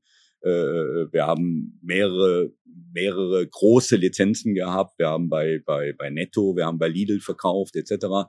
Wir kommen jetzt mit unserem eigenen Wein raus, Rotwein, Rosé, Weißwein, auch eine Lizenz. Das heißt also, wir haben verschiedene Sparten, wo die Kinder jetzt reinriechen. Die sind, wie gesagt, jetzt 18 und 19, volljährig, wollen nicht studieren, wollen Business machen, haben ihre eigene Sendung haben die ersten sechs Folgen, die sie gemacht haben im Frühjahr, sind mega erfolgreich gelaufen, also auch weit über Senderschnitt, gleichen ein sich an die Format, an. ne? Das ist jetzt genau, das ist ihr Genau. eigenes Format, aber Das auch wieder so äh. Davina, Davina, Shania, We Love Monaco, die Ja. zeigen im Prinzip, wie sie hier in Monaco leben, was in Monaco passiert. In der Zukunft werden sie auch zeigen, wie der, wie der Werdegang ist, was sie jetzt tun, also reinriechen in Textilien, reinriechen in den Hotelbetrieb, beziehungsweise reinriechen in Immobilien. Die müssen- ist, glaube ich, auch Künstlerin. Ne? Ich habe jetzt gesehen, es Da- sogar- Shania. Äh, Entschuldigung, das ist auch- ist die, die Künstlerin in der, in der Familie, die ist im Prinzip der kreative Part und hat die ersten Bilder auch schon sehr lukrativ und Irgendwie mit der Bildzeitung zusammen 35.000 Euro oder sowas. für ein Bild, 28, Ne? Ach, okay, aber 28.000. ist ja für ein Bild für das erste Bild. ne? ganz okay. Ein Herz für Kinder, glaube ich, ist gewesen. Ne? Und äh, das ist gut gelaufen, ja. Und da macht sie jetzt weiter dran, hat die nächsten Bilder gemacht, hat jetzt Anfragen von mehreren Galerien in Deutschland, muss 20 Bilder liefern. 20 Bilder ist natürlich ein Haufen. Das heißt also, der Winter ist eigentlich voll. Und deswegen wollen wir weil ihr sie jetzt, malen muss. jetzt muss sie malen, ja, ja, ja. Und jetzt äh, machen wir ihr ein großes Atelier auf, wo sie dann auch die Möglichkeiten hat, sich zu entfalten. Und auch wieder natürlich als Story für die Sender. Logischerweise. Das ist der Content natürlich auch für die Sendung. Logisch. Natürlich, Logisch. Das natürlich. eine ergibt das andere. Deshalb sage ich ja, aus dieser ganzen Fernsehgeschichte ist ja mehr geworden als nur das Fernsehen. Äh, Da baut sich alles andere aber, drauf auf. aber RTL 2 ähm, gehört ja nur in ganz kleinen Teilen zu dem großen RTL-Konzern. Und das gehört ja am Ende auch einem Privatunternehmer eigentlich. Das ist ja, ist ja nicht Teil des Bertelsmann-Konzerns in, in, dem Sinne, ne? Äh, die sind beteiligt. Ich weiß nicht, wie die Beteiligungsverhältnisse aussehen. Ich glaube, es gibt drei Beteiligungen. Es gibt auf der einen Seite gibt's RTL, die beteiligt ja. sind. Dann gibt's irgendwelche Investmentfirmen, die beteiligt sind. Äh, damals ist auch noch ein Privatunternehmen beteiligt gewesen. Ich weiß nicht, wie die Verteilung das heißt, im Moment du, aussieht. Das heißt, der, Chef oder die Eigentümer von RTL 2 rufen nicht mal regelmäßig bei dir an und fragen, wie es dir geht und machen so ein bisschen. Doch, doch, selbstverständlich ruft die Liga der, der Oberen von RTL 2 äh, ständig bei uns an und wir sind noch ständig in Kontakt und äh, die äh, freuen sich natürlich, wenn es uns gut geht. Wollte ich gerade sagen, die müssen dir auch Sorgen machen, dass du irgendwann mal Lust verlierst. Ja, das ist aber Gott sei Dank noch nicht so. Das heißt also, wir treffen uns auch zweimal im Jahr persönlich und äh, sitzen zusammen und machen Brainstorming, wie kann das Ganze weitergehen, wie viele Folgen können wir produzieren und das ist ja auch immer ein ne, ne, Ablauf. Das heißt, man darf sich ja vorstellen, so eine Sendung ist ja nicht produziert von heute auf morgen. Da gehören ja schon ein paar Gedankengänge zu, da gehören organisatorische Fragen zu, wo fliegt man hin, wo geht die nächste Reise hin. Äh, für eine Folge nach New York zu fliegen, das lohnt sich nicht, weil das ist wirtschaftlicher Selbstmord. Das heißt also, da muss man sich schon überlegen, wo soll die nächste Tour hin. Und wenn man sagt, man macht eine Amerika-Tour, dann muss eine Amerika-Tour mindestens mal über 14 Tage laufen. Die Ausbeute daraus muss mindestens sechs Folgen sein. Ansonsten ist das wirtschaftlich was, was völlig die, uninteressant. Was muss eine Folge, also was darf eine Folge kosten? Oh, das ist verschieden. Es gibt Folgen, die kosten wenig und es gibt Folgen, die kosten so viel, dass man gar nichts mehr verdienen kann. Und die Mischung muss es sein am Ende des Jahres, dass man aus 40 oder 50 Folgen, die man an den Sender liefert, genug Profit übrig hat, dass die Firma funktioniert. Aber wenn du sagst, New York ist schwierig, das klingt ja so, als wenn die Marge oder dass man überlegt, also. Eine Marge bei New York oder bei London ist natürlich wesentlich geringer, als wenn ich morgen nach Ibiza fliege mit, mit der Linie oder ob ich nach New York fliege und danach mit dem Privatjet nach Miami. Da sind die ersten 50.000 schon weg und bin gerade erst aufgeschlagen. genau, also, das, also das heißt, ich höre da so raus, ne, eine Folge liefert so 60.000, 70.000, ähm, das, das ist das Budget für eine Folge. Ja, das ist ungefähr so das Budget, was man in, was man, was man einplanen muss. Und da gibt's natürlich Folgen, die kosten wesentlich mehr, insbesondere wenn du mit dem Privatjet unterwegs bist oder du bist mit der Yacht unterwegs. Eine Tankfüllung, die kostet und die kostet im Moment noch mehr, als wie sie jemals gekostet hat, weil der Diesel auch hier bei 2,10 Euro ist. Und wenn man 50.000 Liter in so ein Boot reinpacken kann, dann sind das auch mal schnell 100.000 die da weg sind bei einer Tankfüllung. Sag mal, dieses Yachtthema, das wollte ich dich mal immer fragen. Du hast jetzt schon seit vielen Jahren da Yachten, verschiedene auch schon gehabt, ne? Ja, ich habe mit Yachting angefangen oder mit Boating angefangen, bevor ich meine Firma verkauft habe. Natürlich schon in der Zeit von Onkel Sam haben wir die ersten Sportboote gehabt etc. Das war der Fun, das war der Ausgleich, den man haben musste. Wir sind damit von Ibiza nach Mallorca, von Mallorca nach Ibiza und haben es gut gehen lassen, auch in der Zeit, wo wir Onkel Sam gehabt haben. Und danach wurden die Boote natürlich, und das ist bei Booten einfach so, mit zunehmendem Erfolg wird das Boot auch immer größer, immer größer, weil du findest in jedem Hafen einen Nachbar, der ein größeres hat. Und sag mal, so ein, alleine so ein Liegeplatz da im Hafen in Monaco, was hast du denn da für Uhr für so einen Das ist verschieden. Also jetzt in der Nebensaison ist der eigentlich noch erschwinglich. Da kostet er am Abend äh, oder die Nacht, die 24 Stunden kosten 400 Euro. Machst du das Ganze in der Hauptsaison, da bist du auch mal schnell 1200 Euro los. Für einen Tag? Für einen Tag, ja. Das heißt, deine Yachtkosten im Jahr, also wenn ich jetzt höre, Liegeplatz, äh, Sprit, was hast du denn dann äh, alleine auf der Uhr für die Yacht im Jahr? Das ist eine ganz einfache Rechnung. Man sagt immer, der Anschaffungspreis, zehn Prozent davon ist das, was das Boot kostet. Und was war der Anschaffungspreis? So ein Anschaffungspreis von so einer Yacht, da liegst du immer zwischen 10 und 20 Millionen. Dann kannst du ja ausrechnen, was der Unterhalt kostet. Also anderthalb Millionen im Jahr die Yacht? Unter Umständen. Aber das zahlt dann RTL 2? Nein, das zahle natürlich ich mit meiner Kreditkarte. das kommt dann aus dem Budget von den ganzen Firmen, was zusammenläuft in meinen Topf und daraus wird das Ganze bezahlt. Okay. Weil logischerweise fahren wir mit der Yacht ja auch privat, wir fahren mit der Yacht auch für Holidays etc. Also das wird mit Sicherheit nicht vom Fernsehen komplett gecovert. Ah. Das ist einfach ein, ein Part des Business, was wir haben. Und da gibt's eben viele. Wie gesagt, ich bin nach wie vor an der Börse unterwegs, muss ja auch mein Geld anlegen. Was machst du denn gerade für? Also aktuell ist ja, wir reden jetzt hier irgendwie im Oktober 2022. Da fragt sich ja jeder, wo kann ich überhaupt noch sinnvoll anlegen? Tja, das ist die Frage. Also ich lege manchmal gut an, manchmal schlecht an. Ja, also ein paar Sachen, wie heißt, da habe ich schlecht angelegt mal wieder. Sag mal. So, ja, ich habe zum Beispiel auch gemeint, man muss nachhaltig gehen. Also kaufen wir mal Bion Meat, weil wir wollen noch Fleisch essen. Wir wollen jetzt alle Kunststoff essen. Das hat scheinbar nicht funktioniert. Ich habe über 120 gekauft, jetzt steht sie bei 13. Das heißt, das ist mal schwer nach hinten losgegangen. Und da gibt's eben andere Aktien, die, die ganz gut funktionieren. Und Was hast du da verwunderlich, Tesla gemacht? verwunderlich sind eben, dass die Luxusgüter alle so gut funktionieren. Also so. LVM, LVMH, der anschaust, Louis Vuitton, die laufen nach wie vor, die laufen wunderbar, die halten ihr Level und äh, andere, die kacken ab. Und ich glaube, man muss da auch eine gesunde Mischung haben. Hast du Das Porsche gezeichnet jetzt zum Börsengang? ich habe Porsche nicht gezeichnet. Ich werde sie jetzt irgendwann mal kaufen, wenn sie die erste Delle bekommen, die garantiert passiert. Und dann werde ich auch mehr ein paar Porsche-Aktien ins Portfolio legen, weil ich habe auch ein Portfolio, muss ich ganz ehrlich gestehen, wo ich nicht jeden Tag hingucke. Das heißt, ich habe das gekauft. Ich habe auch Aktien dabei, die sind zehn Jahre alt. Ich habe auch Aktien dabei, die sind teilweise sogar 15 Jahre alt. Die liegen immer noch im Depot, weil ich, ich brauche das Depot nicht. Ich brauche das Depot nicht anzurühren. Ich verdiene am Ende des Tages im Jahr genug neues, frisches Geld, was immer wieder da reinwächst. Das ist im Prinzip die Altersvorsorge, die da liegt und die wird allalong und das kennen wir ja. Eine Aktie kauft man und nimmt danach eine Schlaftablette und guckt in zehn Jahren wieder hin und dann ist das alles schon okay. Wenn man was war, natürlich was war denn die beste, die beste Firma für dich bislang? die beste Firma, also ich habe sehr, sehr viel Geld äh, über die letzten 28 Jahre oder 30 Jahre verdient mit SAP. SAP ist eine Aktie, die immer wieder nach oben gegangen ist. Man hat viel, viel Geld, habe ich mit Apple verdient, mit Google verdient, mit Amazon. Also Ach, das hast du Die- auch alles selber gesehen, dass diese klassisch- Firmen Nein, kommen ich habe es gar nicht selber gesehen, aber man hat natürlich diese, diese Firmen auch im Portfolio gehabt. Und wenn du eben länger nicht hinguckst, da kommt das mit der Schlaftablette, dann bist du natürlich völlig autark und dann bist du völlig am Start. Also, und Beyond Meat hast dich quasi Geld gekostet. Das hat mich Geld gekostet, ja. Das hat mich Wirecard? Geld gekostet. Wirecard hat mich auch Geld Ach, warst du auch dabei? Ja, da war ich auch dabei. Äh, Hast du dem, äh, weiß ich nicht, wie kamst du Ja, drauf? ich bin auch dabei gewesen. Wie, wie, wie Ja, kamst du? aber es waren eben nur Gott sei Dank ein paar hunderttausend, die da weg waren. War ärgerlich, aber, das ist ja gut. aber weg sind sie. sie kommen nicht wieder. Aber wie kommt, wie kommt so ein Typ, der jetzt hier lebt, auf Wirecard? Ich meine, das ist ja schon ein sehr spezielles Business Auch durch. Freunde, weißt du, man sitzt dann, man sitzt dann, wie heißt das so in der Laune, wie heißt das am Beach und dann heißt es, ey, ich habe gerade Wirecard gekauft, für wie viel? Ja, ich habe gerade für 10 Millionen gekauft, das geht durch die Decke, da läuft's, da läuft, dann fängst du das auf und dann sagst du, alles klar, kauf ich. Ich hatte genau so ein Erlebnis, ich komme, komme aus einem Club raus, komme aus einem Club raus in Saint-Tropez, aus einem Beachclub und da kommen so zwei Typen, Deutsche rein und sagen, um Gottes Willen, du kannst doch keinen Tesla kaufen, der geht hops, ist alles scheiße. Ist vier Jahre her. Ich habe nie Tesla gekauft. Also den ganzen Reibach habe ich nicht mitgenommen. weil ich auf die Jungs gehört habe. Ich habe das nur im Ohr, der geht pleite, das geht schief, das läuft nicht. Und die Tesla-Aktie hat sich verdrei, vervier, verzehnfacht. So, also da war ich nicht mit dabei. Das heißt, ich bin auch einer, der so aus dem Bauch raus kauft, der, der sich wenig, was das betrifft, anliest. Ich bin so ein Bauchentscheider. Ihr seid ja hoffentlich alle am 7. und 8. Mai beim OMR Festival in Hamburg mit dabei. Das freut dann nicht nur mich, sondern auch die Kolleginnen und Kollegen von Audi.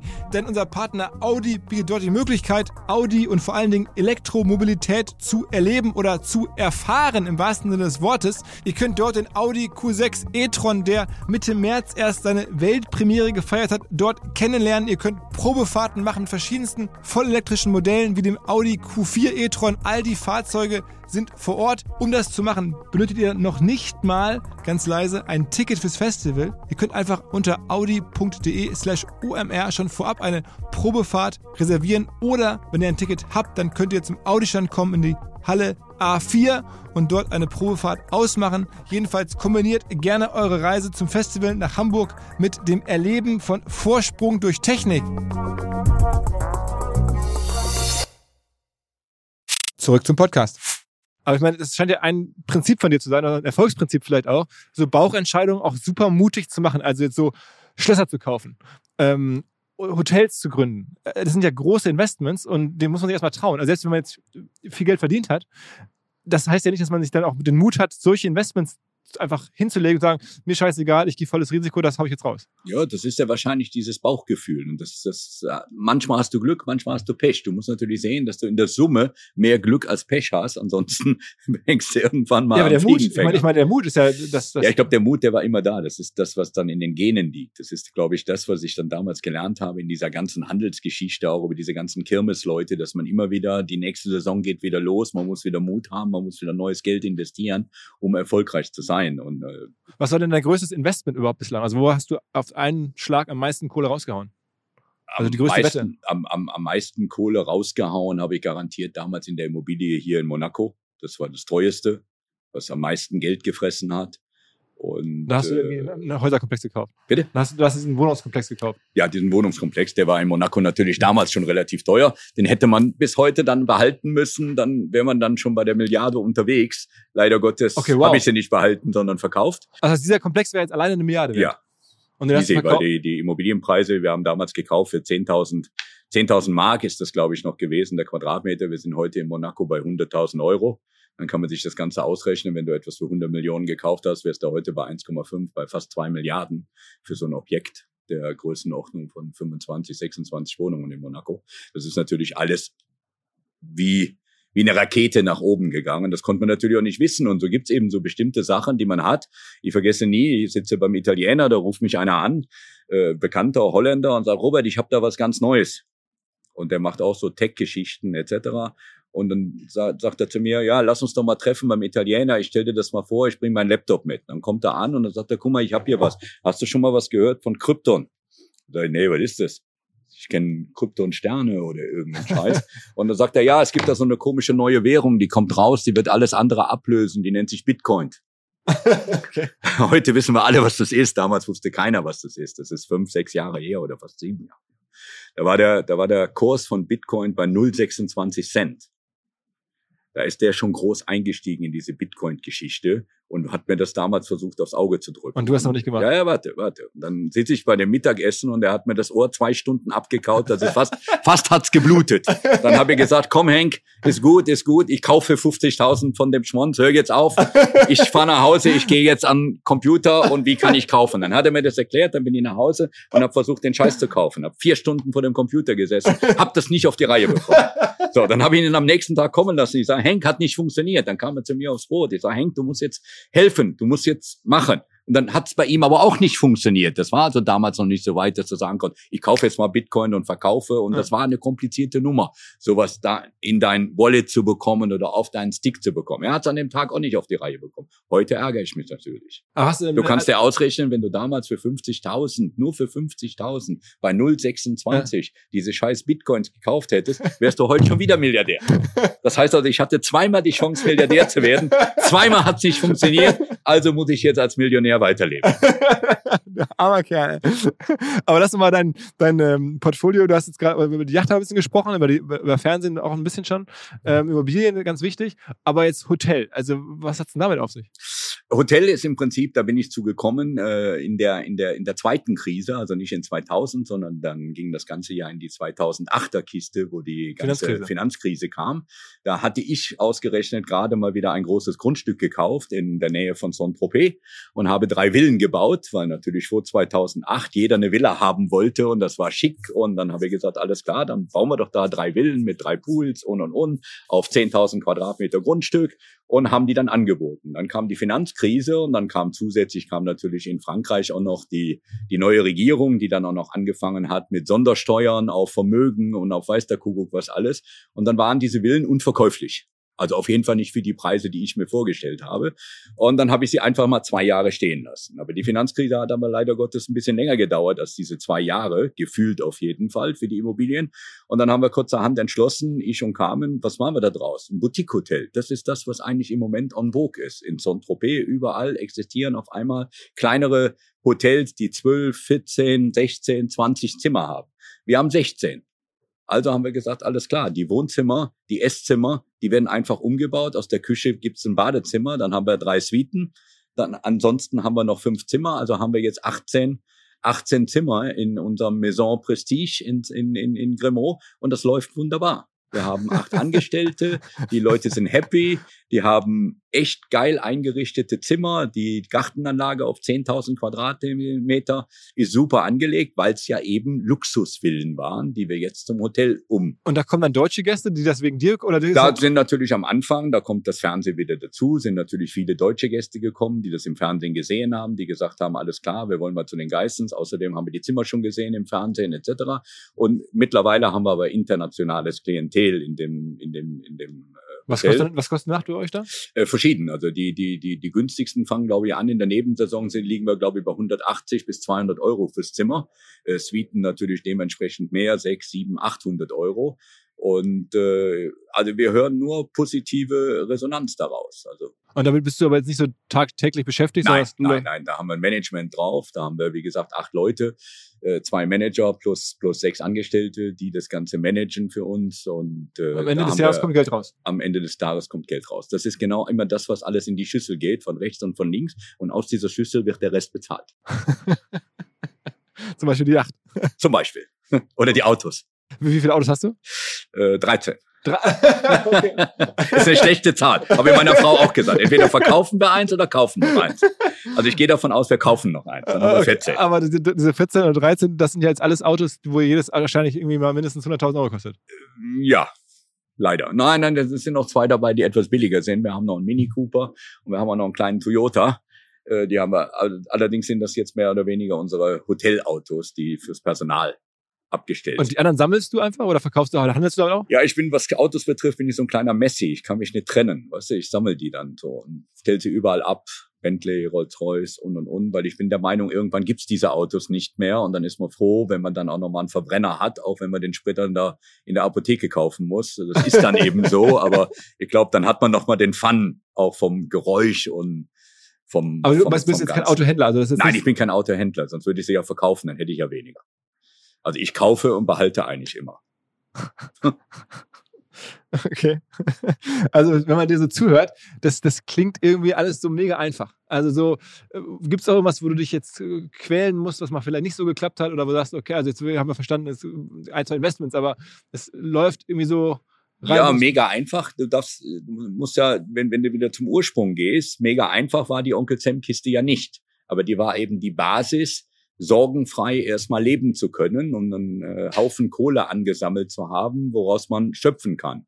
Und dann ist es natürlich relativ einfach, Immobilien zu kaufen, sie zu restaurieren, sie zu renovieren und weiter zu verkaufen. Da brauchst du ja einfach nur das Gespür, in welcher Lage machst du das. Und da bei Immobilien ist Lage, Lage, Lage das die Nummer eins. Man muss einfach an den Stellen sein, wo die Leute hinwollen. Und wir haben eben Glück, dass wir hier an der Côte d'Azur sind. Die Leute wollen nach Monaco oder wollten auf jeden Fall nach Monaco. Sie wollten nach Cannes, sie wollten nach Saint-Tropez. Das sind die Immobilien. In den letzten 20, 25 Jahren haben sich die Immobilien hier verdreifacht. In Monaco haben sie sich für fünf, für sechs, teilweise für zehnfacht.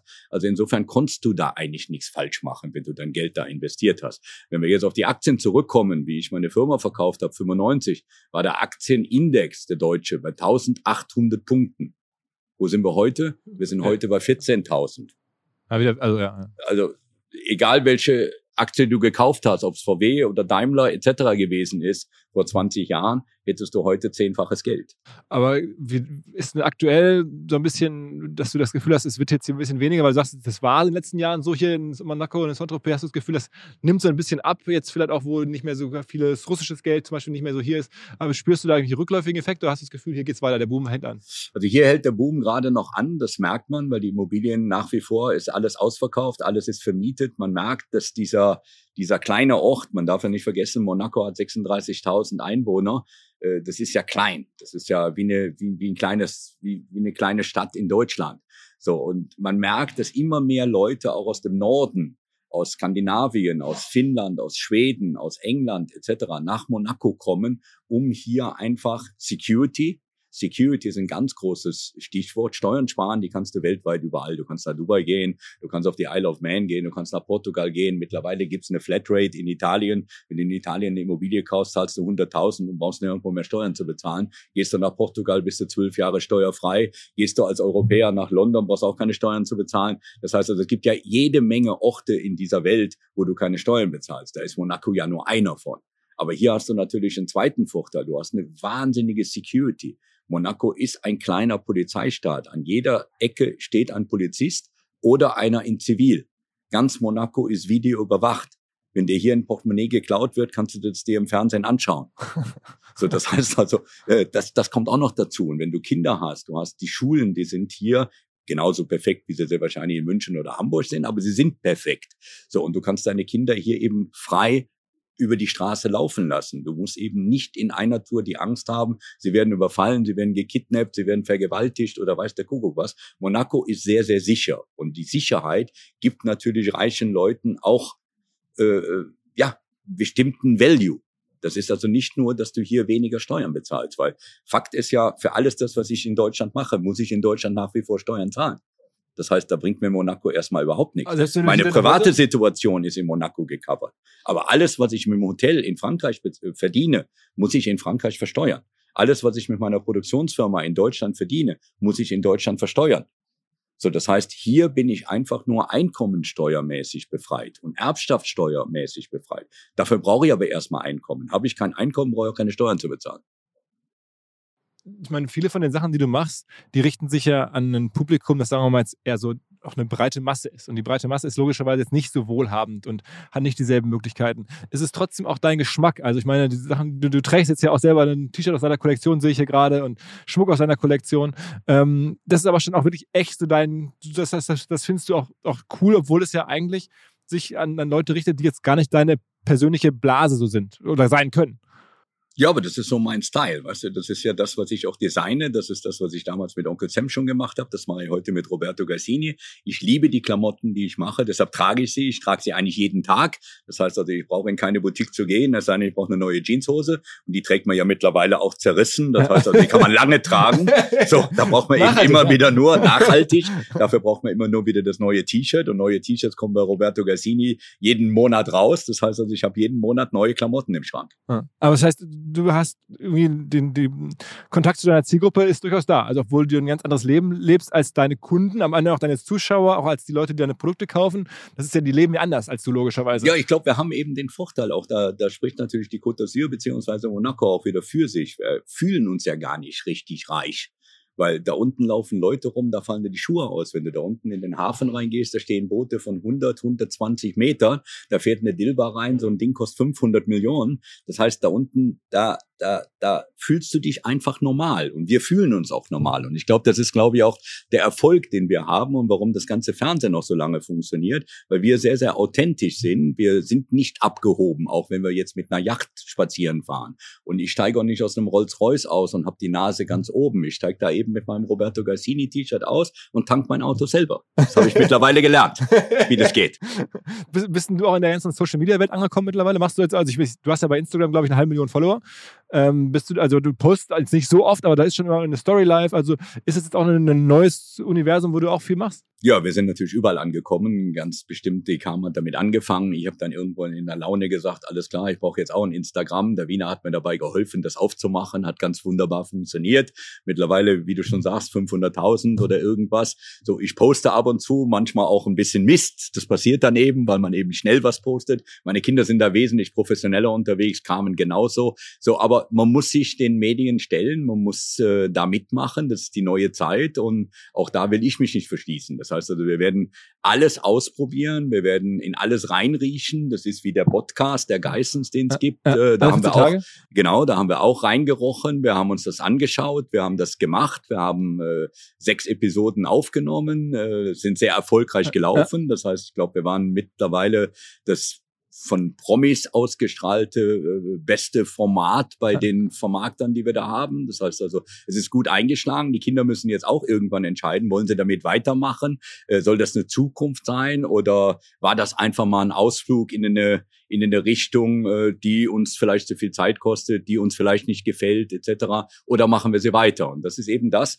Wir schnuppern in alles rein. Das siehst du ja an Immobilien, Hotel, Textilien, Fernseh, Podcast weiß ich, wenn es morgen eine Eisdiele ist, ist morgen eine Eisdiele, äh, dann schnuppern wir auch da rein oder lecken da rein so.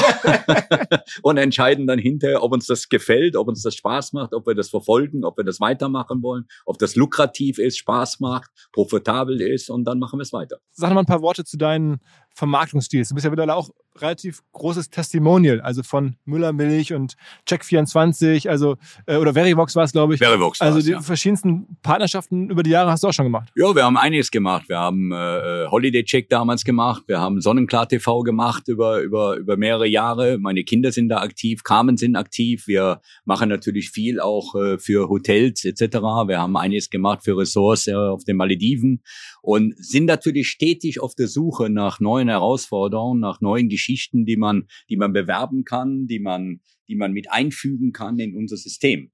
Und, äh, also vor allem Reise und Finanzen so richtig? Ja, Reise, Finanzen, äh, das ist eigentlich unser Hauptthema. Und du bist open for business. Also wer jetzt Lust hat, irgendwie jetzt sagt, okay. ja, und wir sind natürlich sehr, sehr offen für Business, gerade auch für die Kinder, weil die Kinder sp sprechen natürlich eine ganz andere Zielgruppe nochmal an, die ganzen Jugendlichen, die jetzt heranwachsen etc.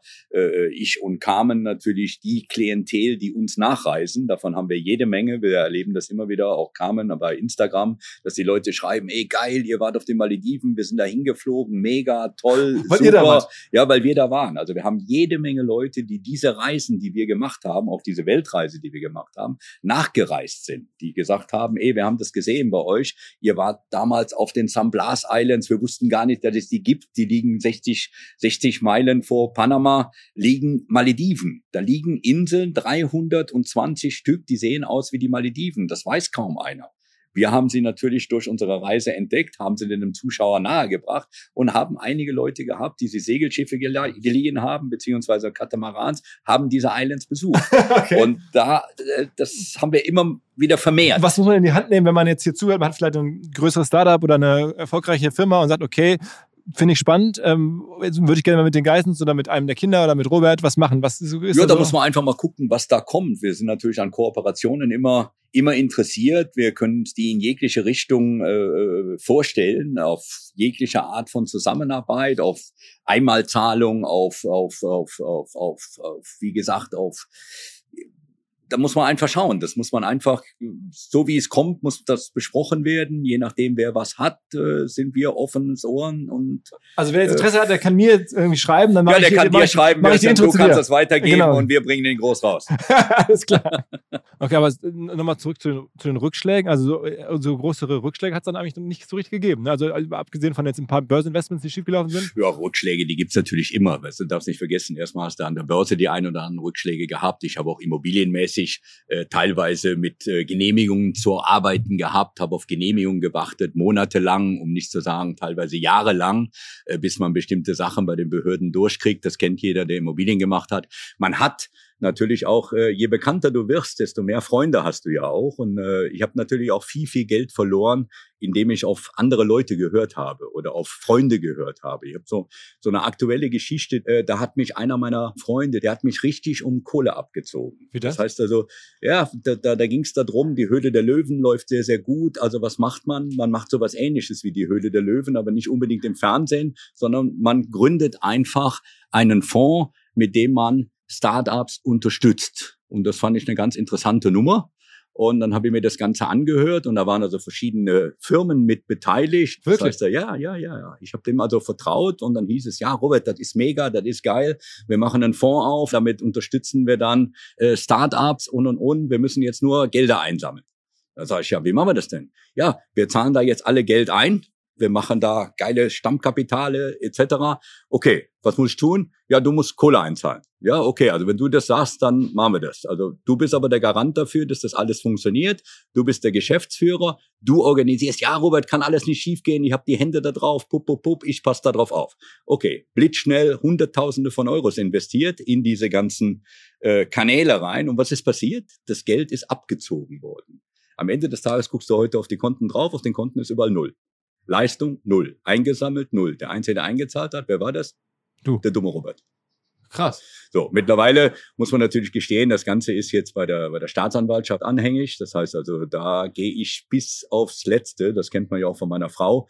Wenn die Probleme hat mit irgendwelchen Leuten, die meine Kinder anmachen, egal ob das Rapper sind oder egal wer das ist, die kamen, zieht's durch. Und ich ziehe genauso diese Geschichte durch. Ich lasse mir nicht von irgendwelchen Freunden Geld aus der Tasche ziehen für irgendwelche Geschäfte, die sich dann am Ende des Tages daran bereichern.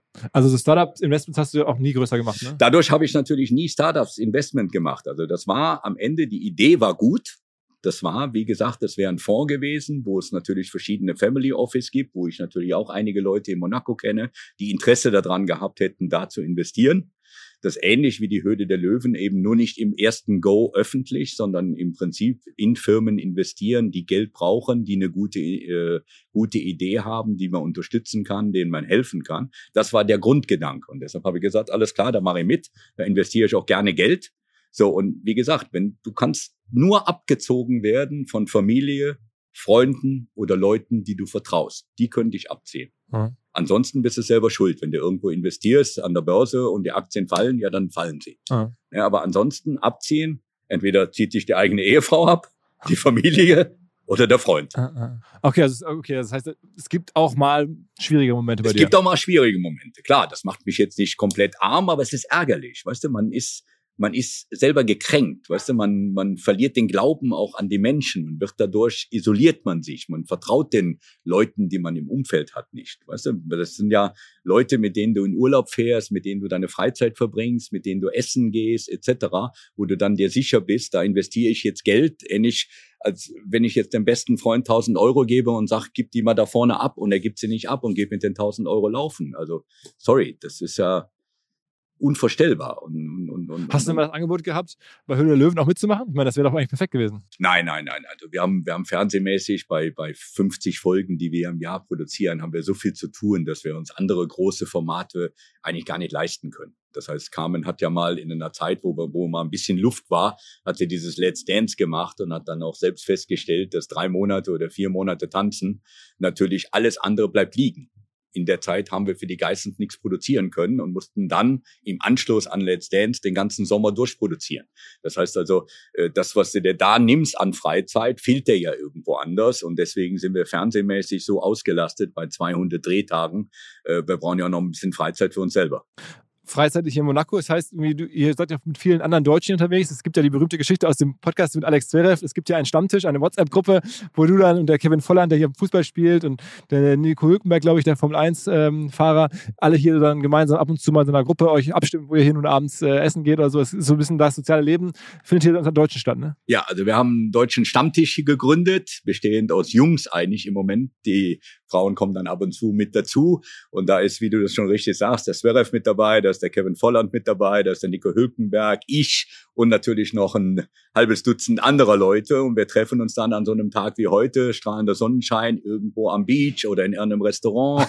oder man bekommt dann WhatsApp, äh, heute Abend das Café, morgen da, übermorgen da. Man kann dann Ja sagen, hingehen oder man sagt eben nichts. Also eine ganz Also perfekt für, die- ungezwungene. für, die, für die Serie müsste man eine Folge draus machen. Eigentlich eine ungezwungene Nummer. Wir haben schon eine Folge daraus gemacht, also eine ganze Folge natürlich nicht, aber wir haben die Jungs natürlich alle eingeladen hier oben zum Barbecue und haben hier die Geissens geguckt, montags abends, alle Male zusammen und hatten viel Spaß. Also es gibt auch so legendäre Partys, die du hier schon mal machst. Also mir wurde schon erzählt, dass hier ab und zu irgendwie oder in Saint-Tropez äh, ihr da richtig auf die Kacke haut. Wir hauen, ja, wir haben schon oft genug richtig auf die Kacke gehauen, in Saint-Tropez auch. Wir haben große Partys schon veranstaltet, hauptsächlich natürlich die Kindergeburtstage der Kinder, die natürlich auch in der Sendung vorkommen. Wir haben äh, gerade noch ein riesen Oktoberfest gefeiert. Äh, Eine Woche vor den Wiesen in München haben wir ein riesen Oktoberfest in Saint-Tropez abgehalten. Aber lasst euch überraschen, das kommt dann bei den Wie, Geistern. wie viele Leute waren da bei dem Oktoberfest? Äh, 200. 200. Also 200. Alles dann so mehr oder weniger Freunde, Bekannte. Freunde, Bekannte, ja, eigentlich Freunde und Bekannte. In eurer Villa in Sehr Saint-Tropez. wahrscheinlich mehr Bekannte als Freunde, weil wir wissen ja mit den Freunden, das kann manchmal schiefgehen. Also sagen wir, sagen wir lieber mehr Bekannte. Okay, aber du, also trotzdem, es gibt auch bei dir sowas wie echte Freundschaften. Äh, es gibt logischerweise echte Freundschaften, ja, ja. Ich meine, du bist ja scheinbar, wenn man deine Ehe anschaut, ja dafür prädestiniert, irgendwie sowas Ja, das ist ja die größte Freundschaft, die wir haben. Ne? Das heißt also, wir sind mittlerweile seit 40 Jahren zusammen. Äh, ja, und funktioniert, läuft. Ich glaube, die Frau ist zufrieden, ich bin zufrieden. Also Jetzt insofern du, läuft alles. jetzt musst du die richtigen Schwiegersöhne finden. Ja, da basteln wir noch dran. Also die Kinder müssen anbringen, anbringen und dann entscheiden wir.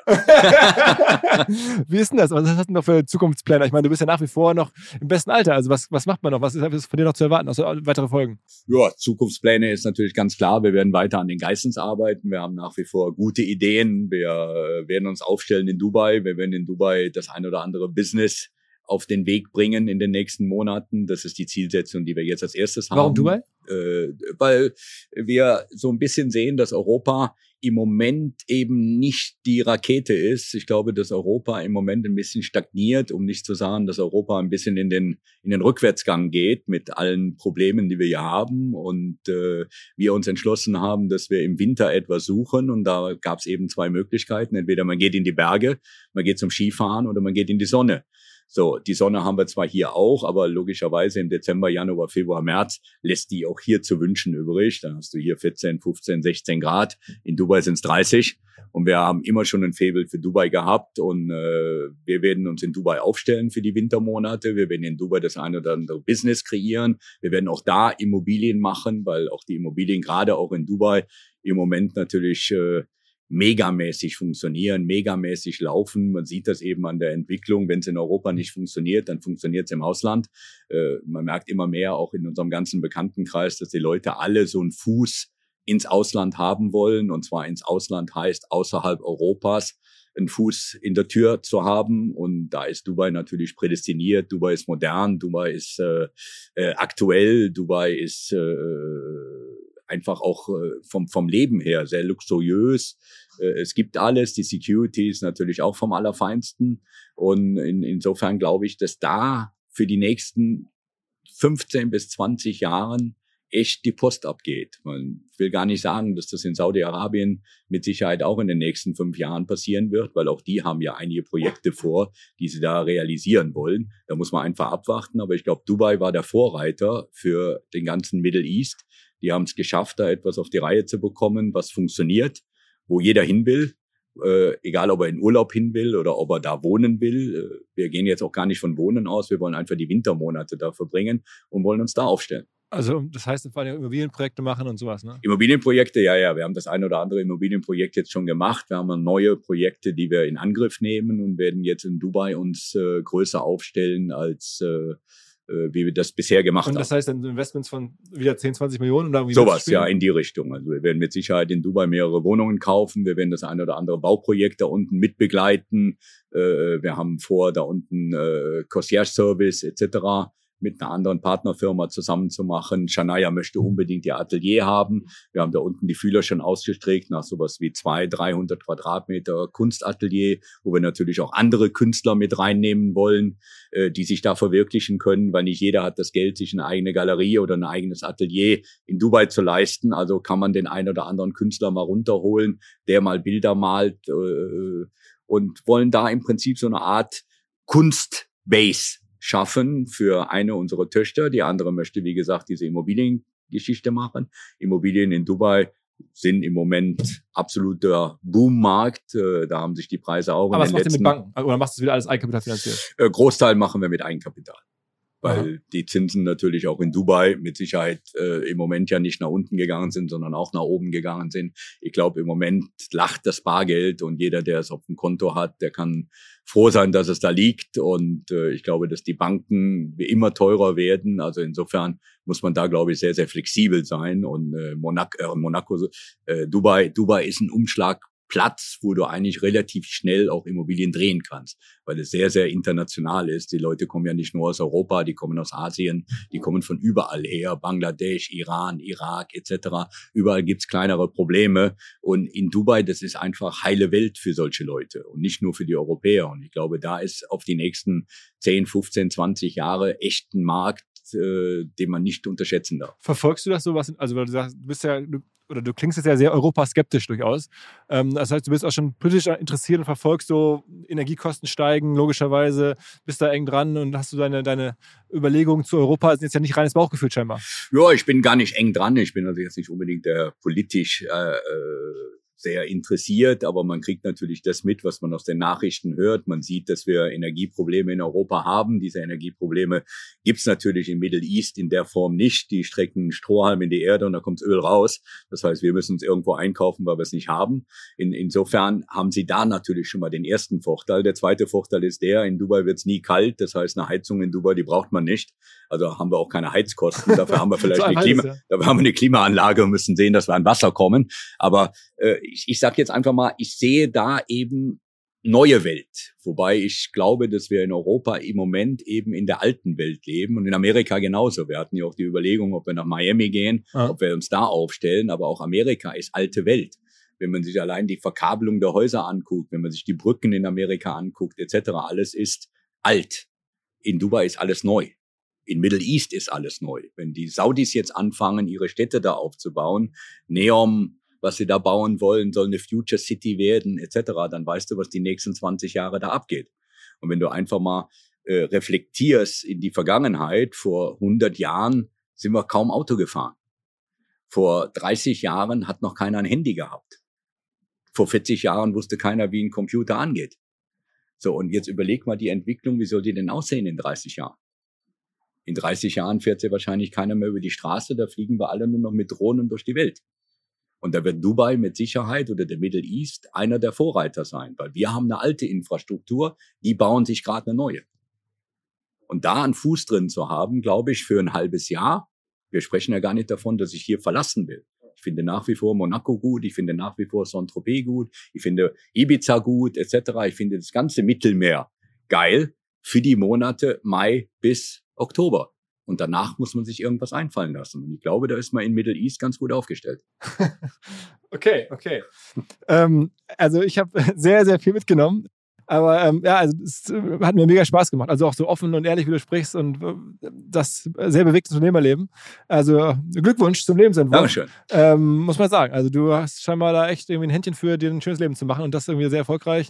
Äh, so muss es sein. Das Leben muss ja auch Spaß machen. Ja. Nur arbeiten bringt auch nichts. Was wünschst du dir für deine Töchter? Was? Ja, für meine Töchter wünsche ich mir natürlich auch alles Gute, dass sie gute Partner finden, dass sie ihren Weg im Leben meistern, dass sie am Ende des Tages auch wissen, welche berufliche äh, Richtung sie einschlagen wollen. Wie gesagt, wir werden ihnen bei allen helfen, wir werden unterstützend dabei sein und sie müssen dann einfach für sich entscheiden, was sie tun wollen aber sie haben eine andere, sozusagen logischerweise ganz andere Herkunft jetzt, als du sie hattest. Und sie fragen, ob man denselben Willen, denselben Ehrgeiz hat und so. Ne? Ja, das haben wir versucht, denen natürlich beizubringen. Und ich glaube, dass sie sehr, sehr bodenständig sind. Und wie gesagt, sie haben jetzt ihr eigenes Format, sie haben ihre eigene Richtung, sie verdienen ihr eigenes Geld, sie sind selbstständig. Jetzt müssen sie auf dem aufbauen und müssen sehen, was sie auf die Reihe bekommen. Oder ansonsten müssen sie warten, bis Papa und Mama nicht mehr sind. Und dann können sie die Kohle von Papa und Mama ausgeben. Das, was dann noch übrig ist. aber da ist einiges da, hoffentlich, oder? Warten wir es ab. Alles klar, Robert, vielen Dank. Bitte. Ciao, ciao. Ciao. Das größte Problem von Computern und digitaler Technologie sitzt häufig vor der Screen und macht Fehler. So auch Menschen bei uns, so auch ich, so auch ihr. Und zwar häufig, indem ihr einfach nur auf bös gemeinte Attacken reinfallt. Und davor schützt euch ein neues, demnächst vielleicht Unicorn aus Köln.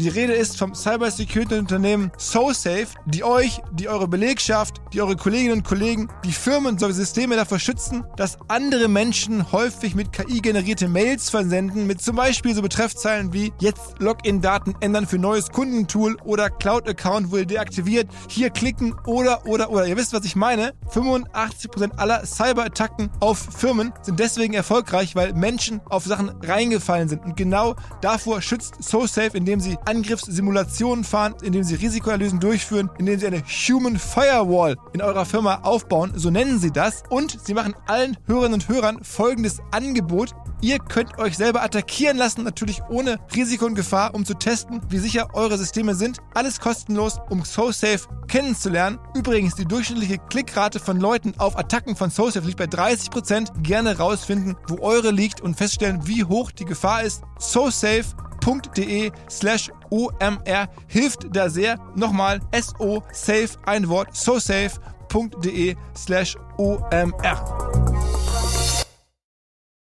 Zurück zum Podcast.